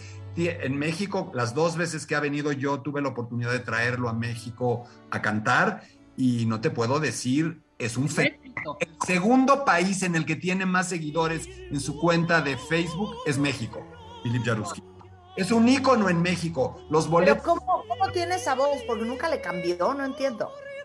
No, si él habla contigo, habla normal. De hecho, en mi página de Facebook, si se meten Hablemos de Ópera y ponen Philip Jaruski, tengo una conversación en español, habla perfecto español, una conversación de 50 minutos con él.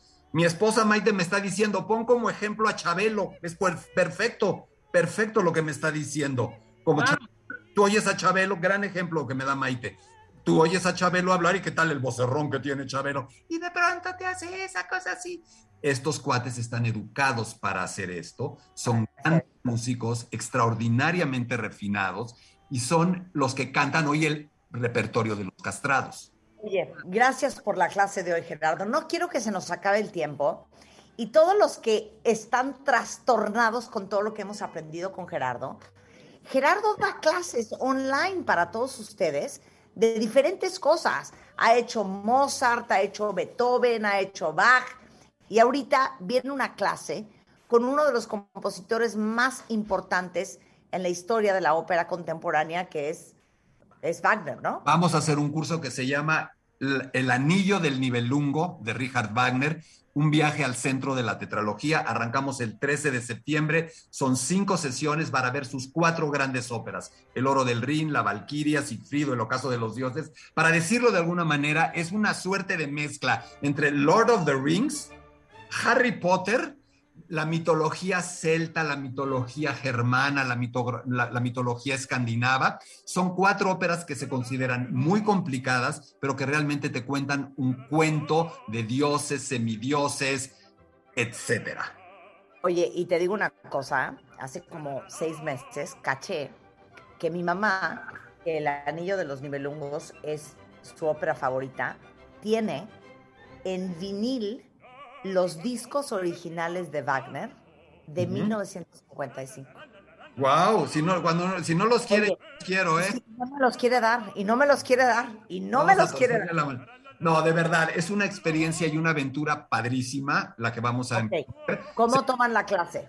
Eh, por Zoom se pueden inscribir llamándonos al 55 43 47 0283 o un WhatsApp o más fácil, un correo electrónico a hablemos de ópera 1 arroba gmail.com y para no complicarse mejor entren a la página de Facebook Hablemos de ópera que ya llegó a los eh, ya, lle- llevamos tenemos casi 45 mil seguidores ya en la página. Una página de ópera con 45 mil seguidores es algo Claro.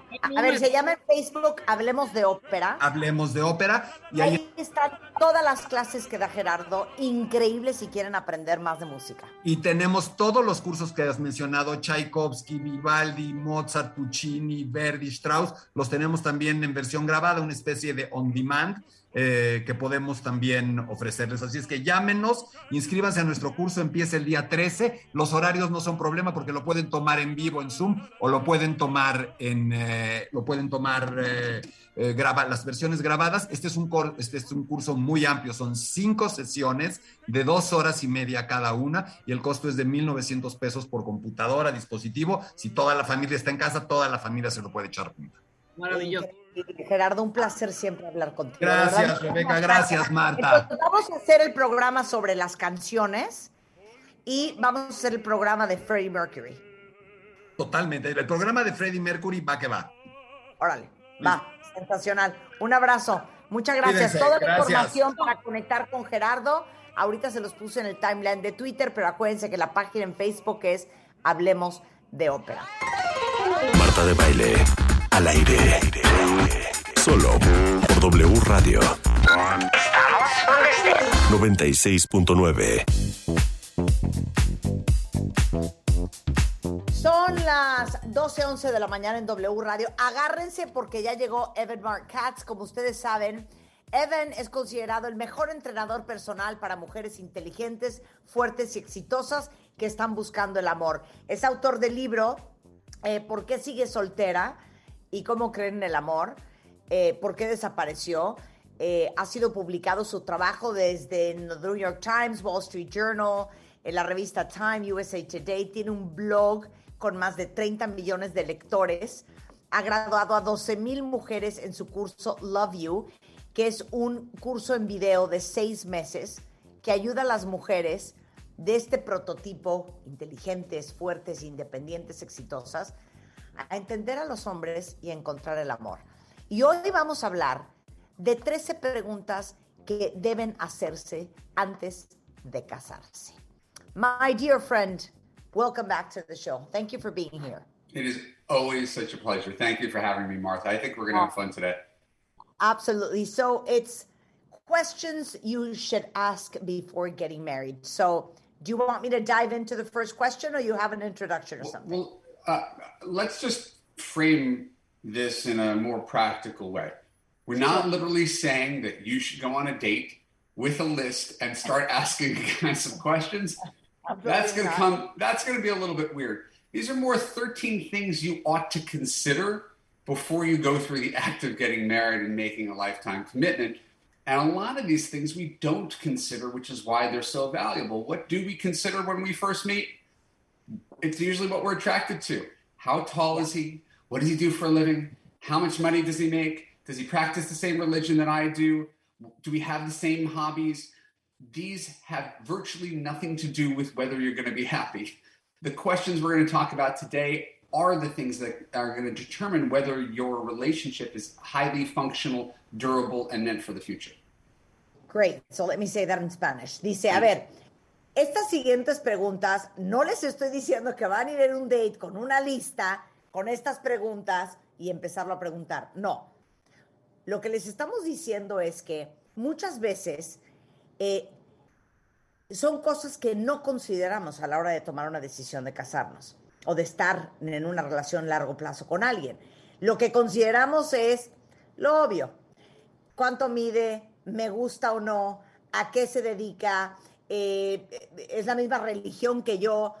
Y eso no necesariamente significa que vas a estar en una relación feliz. Entonces, estas son las preguntas que tienes que preguntar para saber si es una relación que tiene verdaderamente un futuro que te pueda dar una felicidad real, profunda y más duradera. ¿Ok? Ready. So, question number one would be, um, so I'll say it in Spanish first. ¿Hubo pleitos de familia? ¿Discutió con calma los problemas o se cayó en silencio cuando surgieron desacuerdos? Um, if there were family problems, which one were they? Did he discuss um, the problems? What, was it something that was open and everybody talked about? Or was he or was she, well, was he in silence when this happened and said nothing about it?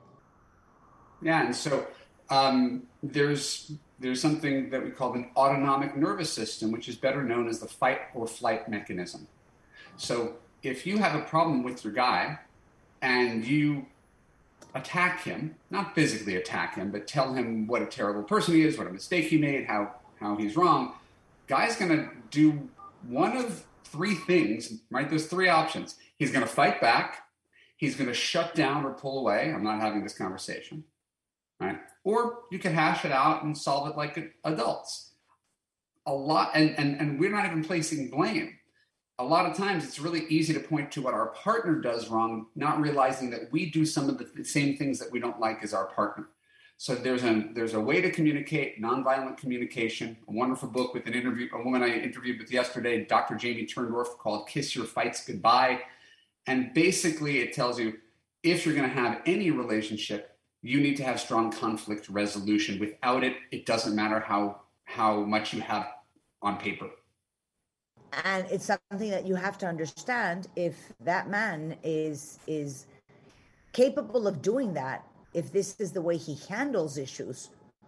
Right? not. We're not, we're not trying to train him up. Oh, he's a great guy, and maybe one day if he learns to be nice to me, this is something that people have or they don't. So being able to assess this over six months, one years, two years before you make any lifetime choices, if you can't squelch most disagreement, um, you're going to have a may have a passionate relationship that's very tempestuous.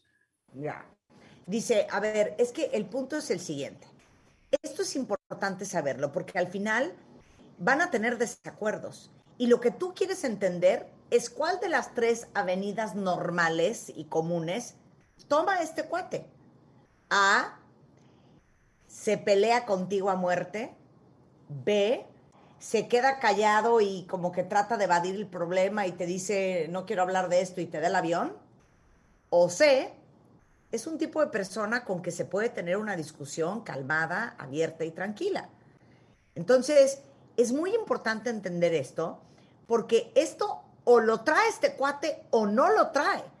Es no- no es algo en que puedes confiar de, bueno, es que es perfecto en todo, pero yo creo que con el tiempo él va a aprender. No. O eres así o no eres así. Y esto, para tomar una decisión a largo plazo, es muy importante contemplarlo, porque eso va a depender la forma en que en la pareja vas a poder resolver los problemas. Ok, number two. Does he want to have children? And if he does, will he change diapers? O sea, quiere tener hijos y si quiere, ¿va a cambiar los pañales? O sea, ¿qué tipo de papá va a ser? Like, what type of father is he going to be if he wants to have kids? right? And so um, I remember reading a piece once upon a time, and it really stuck with me. Um, it was it was from the New York Times, and there's the perception of what makes a, a good man and what makes a good father. And in this sort of longitudinal study, what they point out is the women who are happiest in their marriages were women who married men who did two things. They helped out with the housework and the child rearing, and they were sensitive to their wives' emotional cues. In other words, the best husbands were more feminine energy, more like Yeah. Women, Yeah. more caring, more supportive. So mm-hmm. there's this fantasy I'm going to find some captain of industry and he's going to take care of me. And having guys who try to meet you halfway or a quarter way is no small thing when you're left to do everything yourself as a homemaker. So, so choosing a guy who's bought into that is usually a good idea. Yeah. And number two, the the the worst fantasy is thinking that after he said he doesn't want to have kids, you might be able to make him change over time.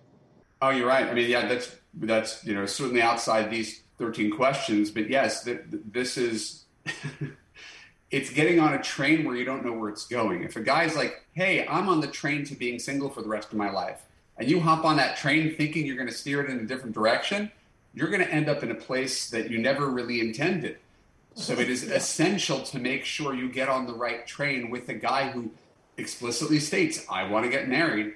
Uh, it's not something you negotiate on. And in fact, we can't have any relationship dependent upon someone changing for us potentially. Let's assume that whatever he is right now is all he's going to be.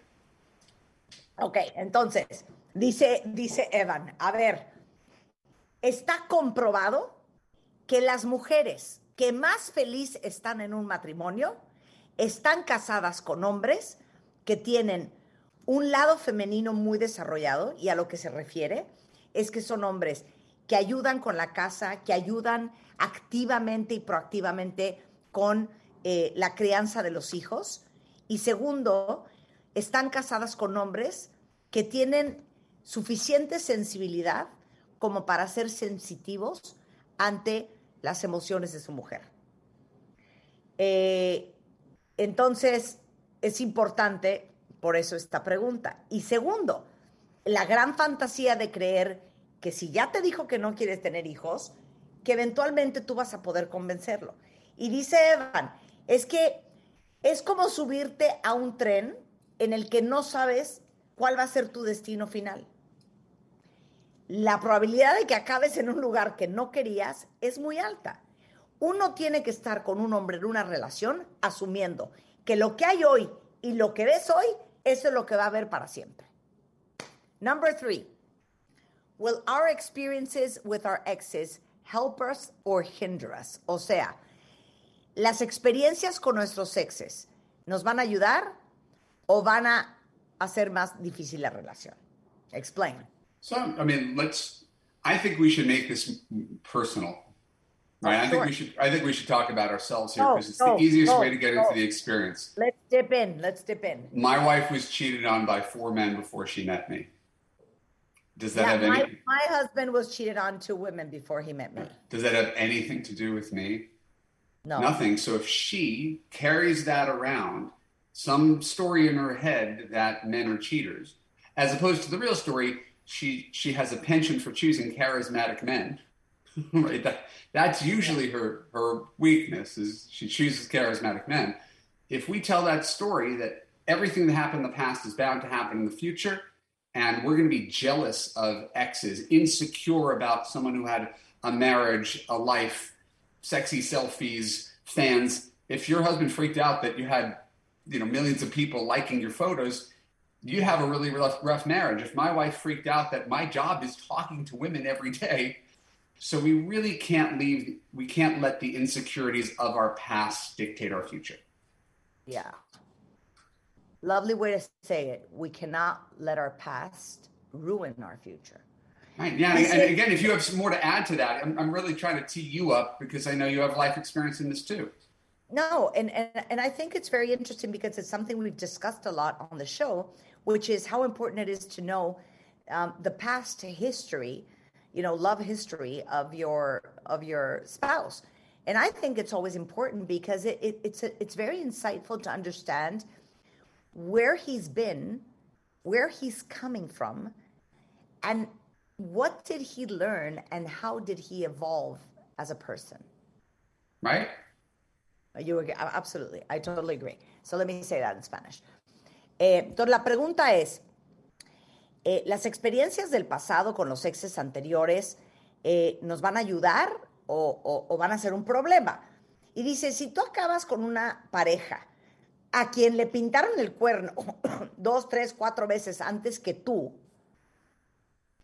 la pregunta es, ¿vas a permitir que eso arruine la relación de hoy porque te vuelves una persona celosa, per- persecutoria, eh, nerviosa, acomplejada, insegura, y, y que si le dan like a una foto de él, eh, te vas a poner como loca. Uno no puede permitir que el pasado afecte tu futuro. Y lo que le decía que hemos discutido mucho en el programa es si es importante o no conocer el historial amoroso de tu pareja. Yo soy una defensora de que sí, y Evan también, porque te deja ver, y es muy informativo y educativo, de dónde viene la persona con la que estás, qué ha vivido, pero lo más importante de todo es qué ha aprendido y cómo ha crecido y evolucionado como ser humano a raíz de ese aprendizaje. Y por eso es muy importante eh, estar con una persona que lo que le pasó en el pasado no afecte su relación de hoy. ¿Qué tan importante es la religión? How important is religion?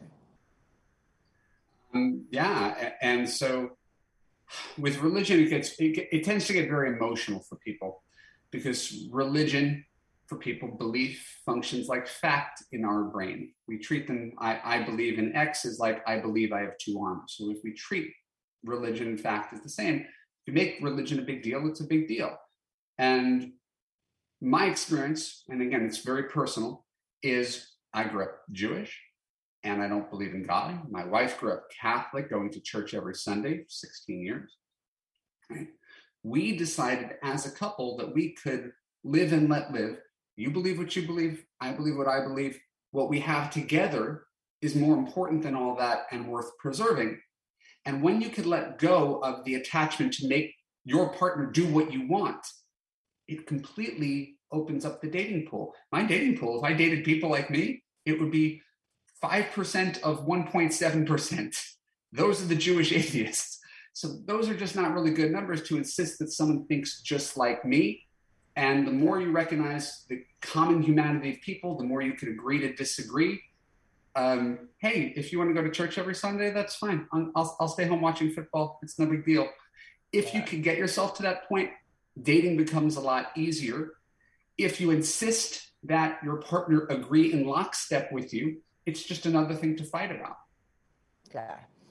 Dice, bueno, yo creo que el, el, tema de la religión es evidentemente un tema muy sensitivo y, y, tiene que ver con, número uno, renunciar a esta idea de que tu pareja necesariamente tiene que pensar como tú. Y más bien abrazar la idea de que a veces hay que estar de acuerdo en no estar de acuerdo. Dice, en, en mi caso, él fue criado eh, en la religión judía y no cree en Dios.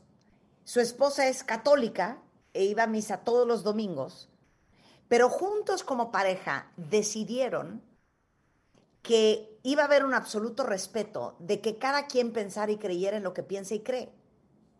Y que no iba a haber absolutamente nada, incluyendo la religión, más importante y más sólido que las ganas de que la relación funcione y de proteger la relación. Si pueden lograr hacer eso y si pueden aceptar que la, la, persona con la que están no necesariamente tiene que creer en lo que ustedes creen, están del otro lado. Um, so this is a good one. Is my debt your debt? Would you be willing to bail me out? La pregunta es, what's, what's, ¿mi deuda es mi deuda o mi deuda es tu deuda y estarías dispuesto a sacarme de la deuda? Um, well, for me, a lot of these things turn out to be very personal questions. And what I that's what I really liked when I read this uh, on the New York Times for the first time was how much of it applied to my own life. When I met my wife, it's no secret, she was forty thousand dollars in debt because she went through a divorce and her husband wasn't paying her alimony and she was helping out a best friend and she was really not a bad spender. She was just really in the hole. And she told me after nine months she didn't want me to think that uh, she was irresponsible uh, i was alarmed by the situation and instead of paying down her debt that she accumulated i gave her the freedom to do it herself, but I pretty much paid for everything while we we're dating. Right? She never lifted a finger, so she could pull herself out of her debt, get her credit back, so we could buy a house and raise a family. So I didn't just go in there and swoop in like Superman and solve her problems for her, but I gave her the means to solve her problems by taking the, the spending pressure off of her. And that's that's just my personal example. I think where things get messy is when people have expectations right? And one or the other person thinks that, oh, if we're in love, you should just solve my problems for me, right? Isn't that what people in love do? Here, I'm just going to throw $40,000 at the problem. And what happens if you break up, right? So there's not one right or wrong way to do it. Yes, but just, yeah, but why is it important to understand where that person stands regarding this? Well, there's also different things when you're um, when you're dating and when you're in a relationship. It's a different relationship right? Right now, I can't think of anything I wouldn't do for my wife of 13 years. When we were dating six months, if she did something wildly irresponsible and expected me to, to, to bail her out, I probably wouldn't have done that, and nor would I expect anyone to do that of me. So I think it's it's it's indicative of what ex- expectations you have of your partner and if you think that your partner should do whatever you want, whenever you want, because that's what love means, um, well, again, better to figure that out before you're married than after married. Absolutely. And again, I'm sure I'm sure you have I'm sure you have a story too as a successful woman. Yeah, but uh, I'm yeah, but I do understand that it's about understanding the definition of love for that person. No? Well, again, uh-huh. I, I think the hard part is most people left to their own devices want all of it, right? Yeah. They want their partner to do everything, to read their mind, to know that they like little gifts and how they take their coffee. And to take them on big expensive vacations and buy them pretty bracelets and to tell them they're beautiful every day even when she's not feeling beautiful and to make tons of quality time and to cook dinner and clean up. And it's it's great when a guy does everything right? The question is are you setting up every man for failure? And, and again i'm only saying this because i coach women Of course, of course, of course, absolutely. So let me say that in Spanish. A ver, les voy a explicar por qué es tan importante el tema de la deuda y entender, oye, si yo tuviera deuda, tú me la pagarías, este, o te pondrías en un plan de bronca mía.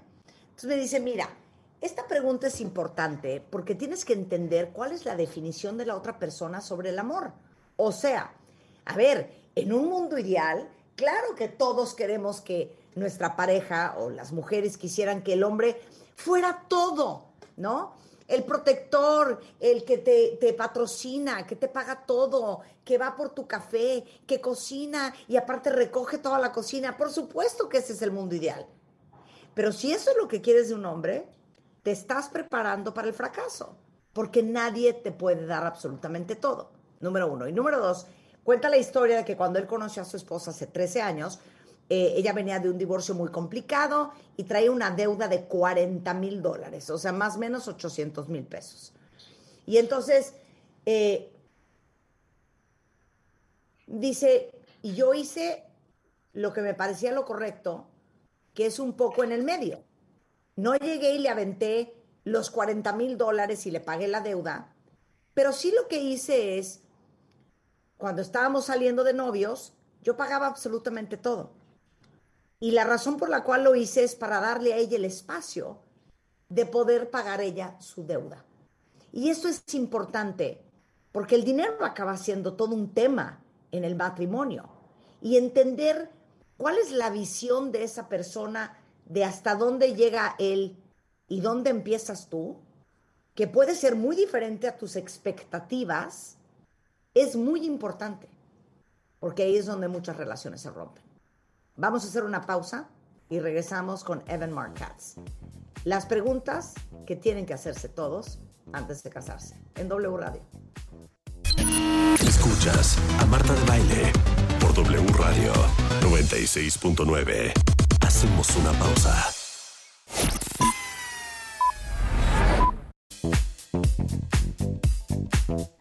Estamos de regreso en W Radio platicando con el gran Evan Markatz. Evan tiene un curso dedicado a las mujeres inteligentes, autosuficientes, echadas para adelante, exitosas, que quieren entender mejor a los hombres y que quieren encontrar el amor de su vida.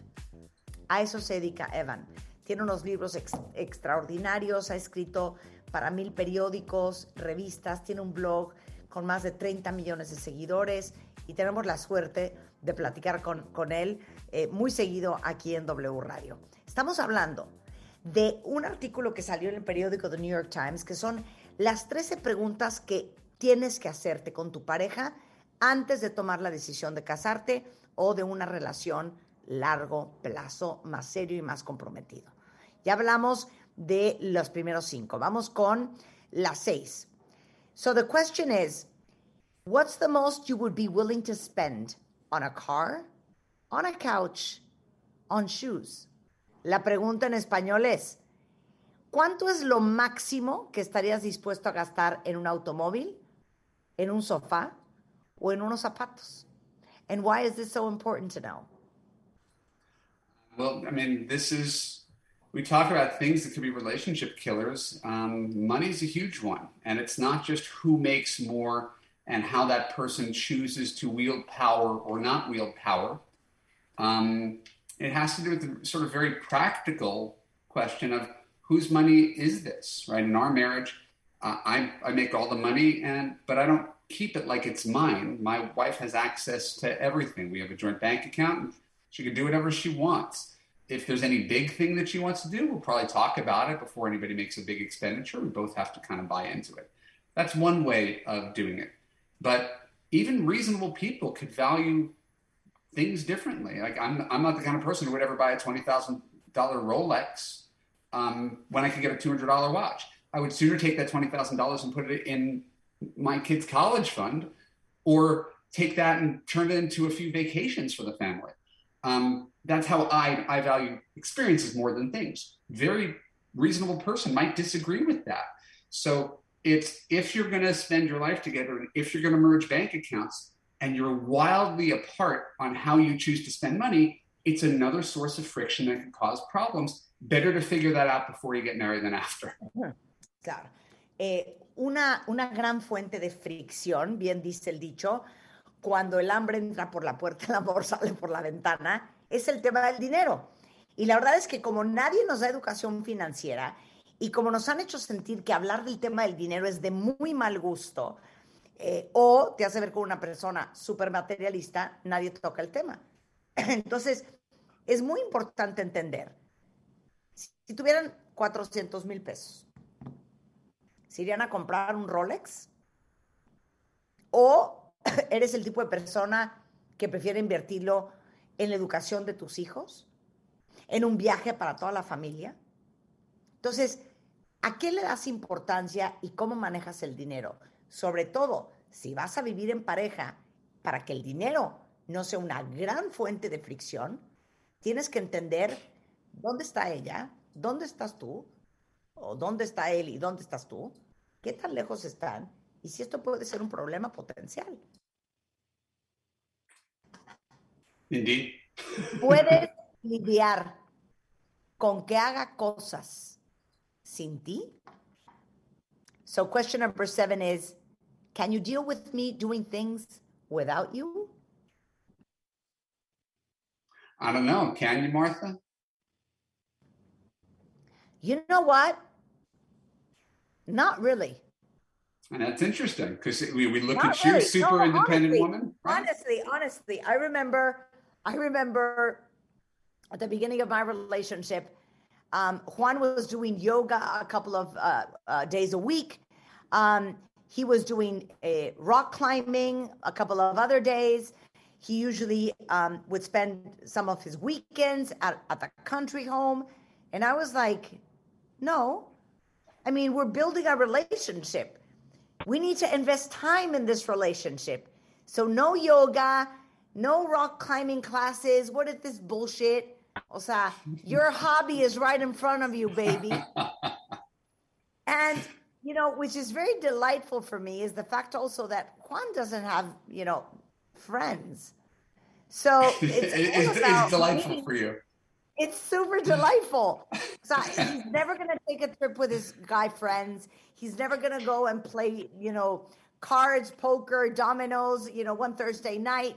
He's not gonna go out for a beer, which is lovely. So this is me being painfully honest. No, I, that's what I was asking for. Do you have to say that in Spanish or could I respond? Uh, yeah, I'll never respond.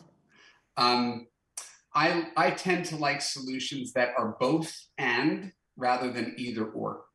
So having a life together, quality time, right? Gary Chapman, the five love languages, quality time might be your primary love language. I like to build something with someone. I want my guy there with me most of the time. And you're not wrong for feeling that way. And I feel that way too. I also think it's great to have separate lives, not separate like take you away from each other like so many celebrity couples that fall apart. But I like that my, my wife it has 50 moms on speed dial at school and she's got this group of friends and this group of friends. I like that I do trivia at a bar with friends on, on Monday night and I have got two fantasy football leagues. And that just gives us a little something to come home to. So it's not too much togetherness. So you can actually have a lot of both. It doesn't have to be this this we lead separate lives or we're stuck together at the hip. Yeah, yeah, I agree. Mm. La pregunta era, ¿puedes manejar el que yo haga cosas sin ti? Y entonces me pregunta Evan, ¿tú qué onda? Y le digo, no, fíjate que Cuando yo empecé a salir con Juan, hacía yoga dos días a la semana, otros dos días a la semana, o sea, cuatro de cinco. Eh, escalaba, los fines de semana se iba a una casa de campo. Y entonces yo le dije, no, no, no, no, no, no, no, ¿cómo? Estamos construyendo esta relación, este es el mes del amor. Hay que estar, necesitamos estar juntos. Y el mes del amor se convirtió en 12 años de casados. Y, le digo que Juan, la verdad, no es de amigos, eh, tiene muy, muy pocos. Entonces, nunca, nunca jamás ha sido de me voy a un viaje con mis amigos o me voy a jugar póker con mis amigos. O sea, la verdad es que él es algo que no necesita, lo cual a mí me cae de perlas y por eso nos estábamos ahogando de risa. Y entonces dice Evan que él entiende perfecto, que él es un poco como yo, pero que también no es ni tan, tan, ni muy, muy. O sea, no se trata de que todo el día uno esté pegado y sobre todo en, mi caso yo trabajo gran parte del día, entonces no estoy con él. Eh, pero el tiempo libre que tenemos lo queremos pasar juntos. Entonces dice, yo de repente hago cositas en donde no está mi esposa, ella hace ciertas cosas en donde no estoy yo, aunque siempre la prioridad es pasar la mayor cantidad del tiempo juntos. Y yo creo que esta pregunta tiene que ver también, ¿saben con qué? Con entender cómo vive el amor esta persona. Porque cuántas veces hemos discutido en este programa de eh, entender cómo, cómo, cómo visualizan una relación. Porque yo también tengo historias de amigas que me decían, no hombre, o sea, yo no lo veía toda la semana y solo lo veía al fin. Y amigas que dicen, estás tú loca, o sea, nosotros nos veíamos diario, llueve, trueno, relampagué. O parejas que se hablan dos veces a la semana y se ven el fin y tan tan se acabó. Y parejas que están todo el día embarrados. Entonces, entender cómo concibe el amor la persona me parece que es muy importante. What I was saying in Spanish is, I think this question also addresses the importance of understanding how that person envisions a relationship and envisions love because there's many couples that you know don't see each other during the week and, and just see each other on weekends and they're fine with that i would kill myself other people see each other every damn day other people call each other maybe two three times a week and then spend time on the weekends So and that's what? fine. So what you're saying is there's not a right and wrong. There's- exactly But but the real point and why this is one of the questions you ask before get you get married is these are things you got to figure out before instead of after. Absolutely. I mean, if Juan would have told me, you know, that day, you know, I'm sorry, I really want to do yoga two times a week, and then I want to rock climb two times a week. So I only have Wednesdays for you and the weekend. I would have said, fuck you. You know what I'm saying? Because that's not my style. So it's important to be with a person that conceives and envisions the way a relationship should work that is comfortable for you as well. You know what I'm saying? I do. I just saw a skunk walk past my window, so I'm a little Oh alarmed. my God, acaba de ver un zorrillo pasar por su ventana. do not know what to do about Eh, that. lo- lo que dice Mark es absolutamente, no, no hay cosas, no hay una forma buena y una mala. Es simplemente, esto es algo que se tiene que, que saber antes de entrar en una relación con alguien eh, y saber que el estilo de relación que quiere esa persona es, te acomoda a ti. Si Juan me hubiera dicho, ah, no, yo dos días a la semana le invierto a la yoga, dos días le invierto a la escalada y solo te puedo ver los miércoles y el fin de semana, le hubiera dicho, lárgate en este momento, porque yo soy de embarrada. Pero él también.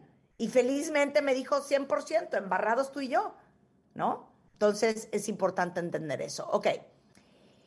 Do we like each other's parents? ¿Nos gustan los papás de tu pareja? ¿O And no? we could we could probably at this age extend it to do we like each other's kids?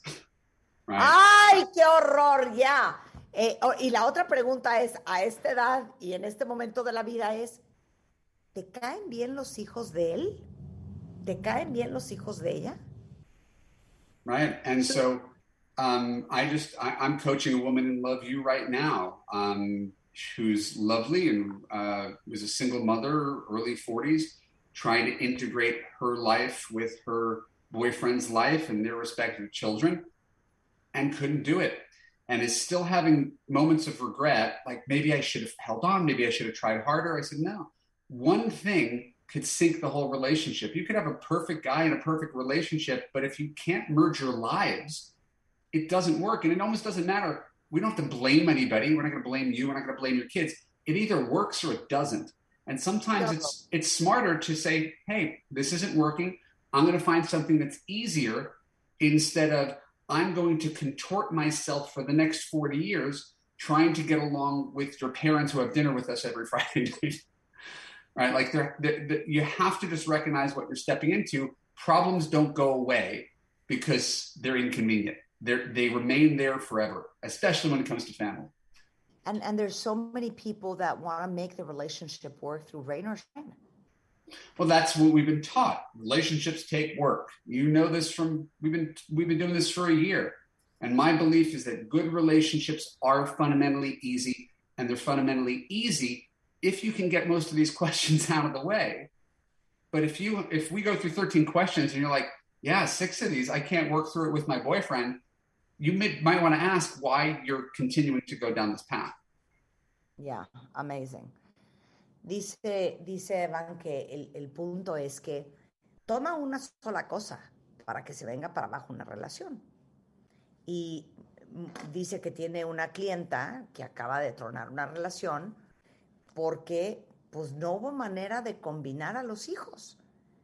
Y como nos han enseñado que las relaciones son muy difíciles y que hay que chingarle y que hay que chambearle, acabamos insistiendo en seguir pateando al caballo muerto porque creemos que eso es lo que tiene que hacer. Y llevamos un año hablando con Evan de que las relaciones que funcionan, les tenemos una noticia, son fáciles.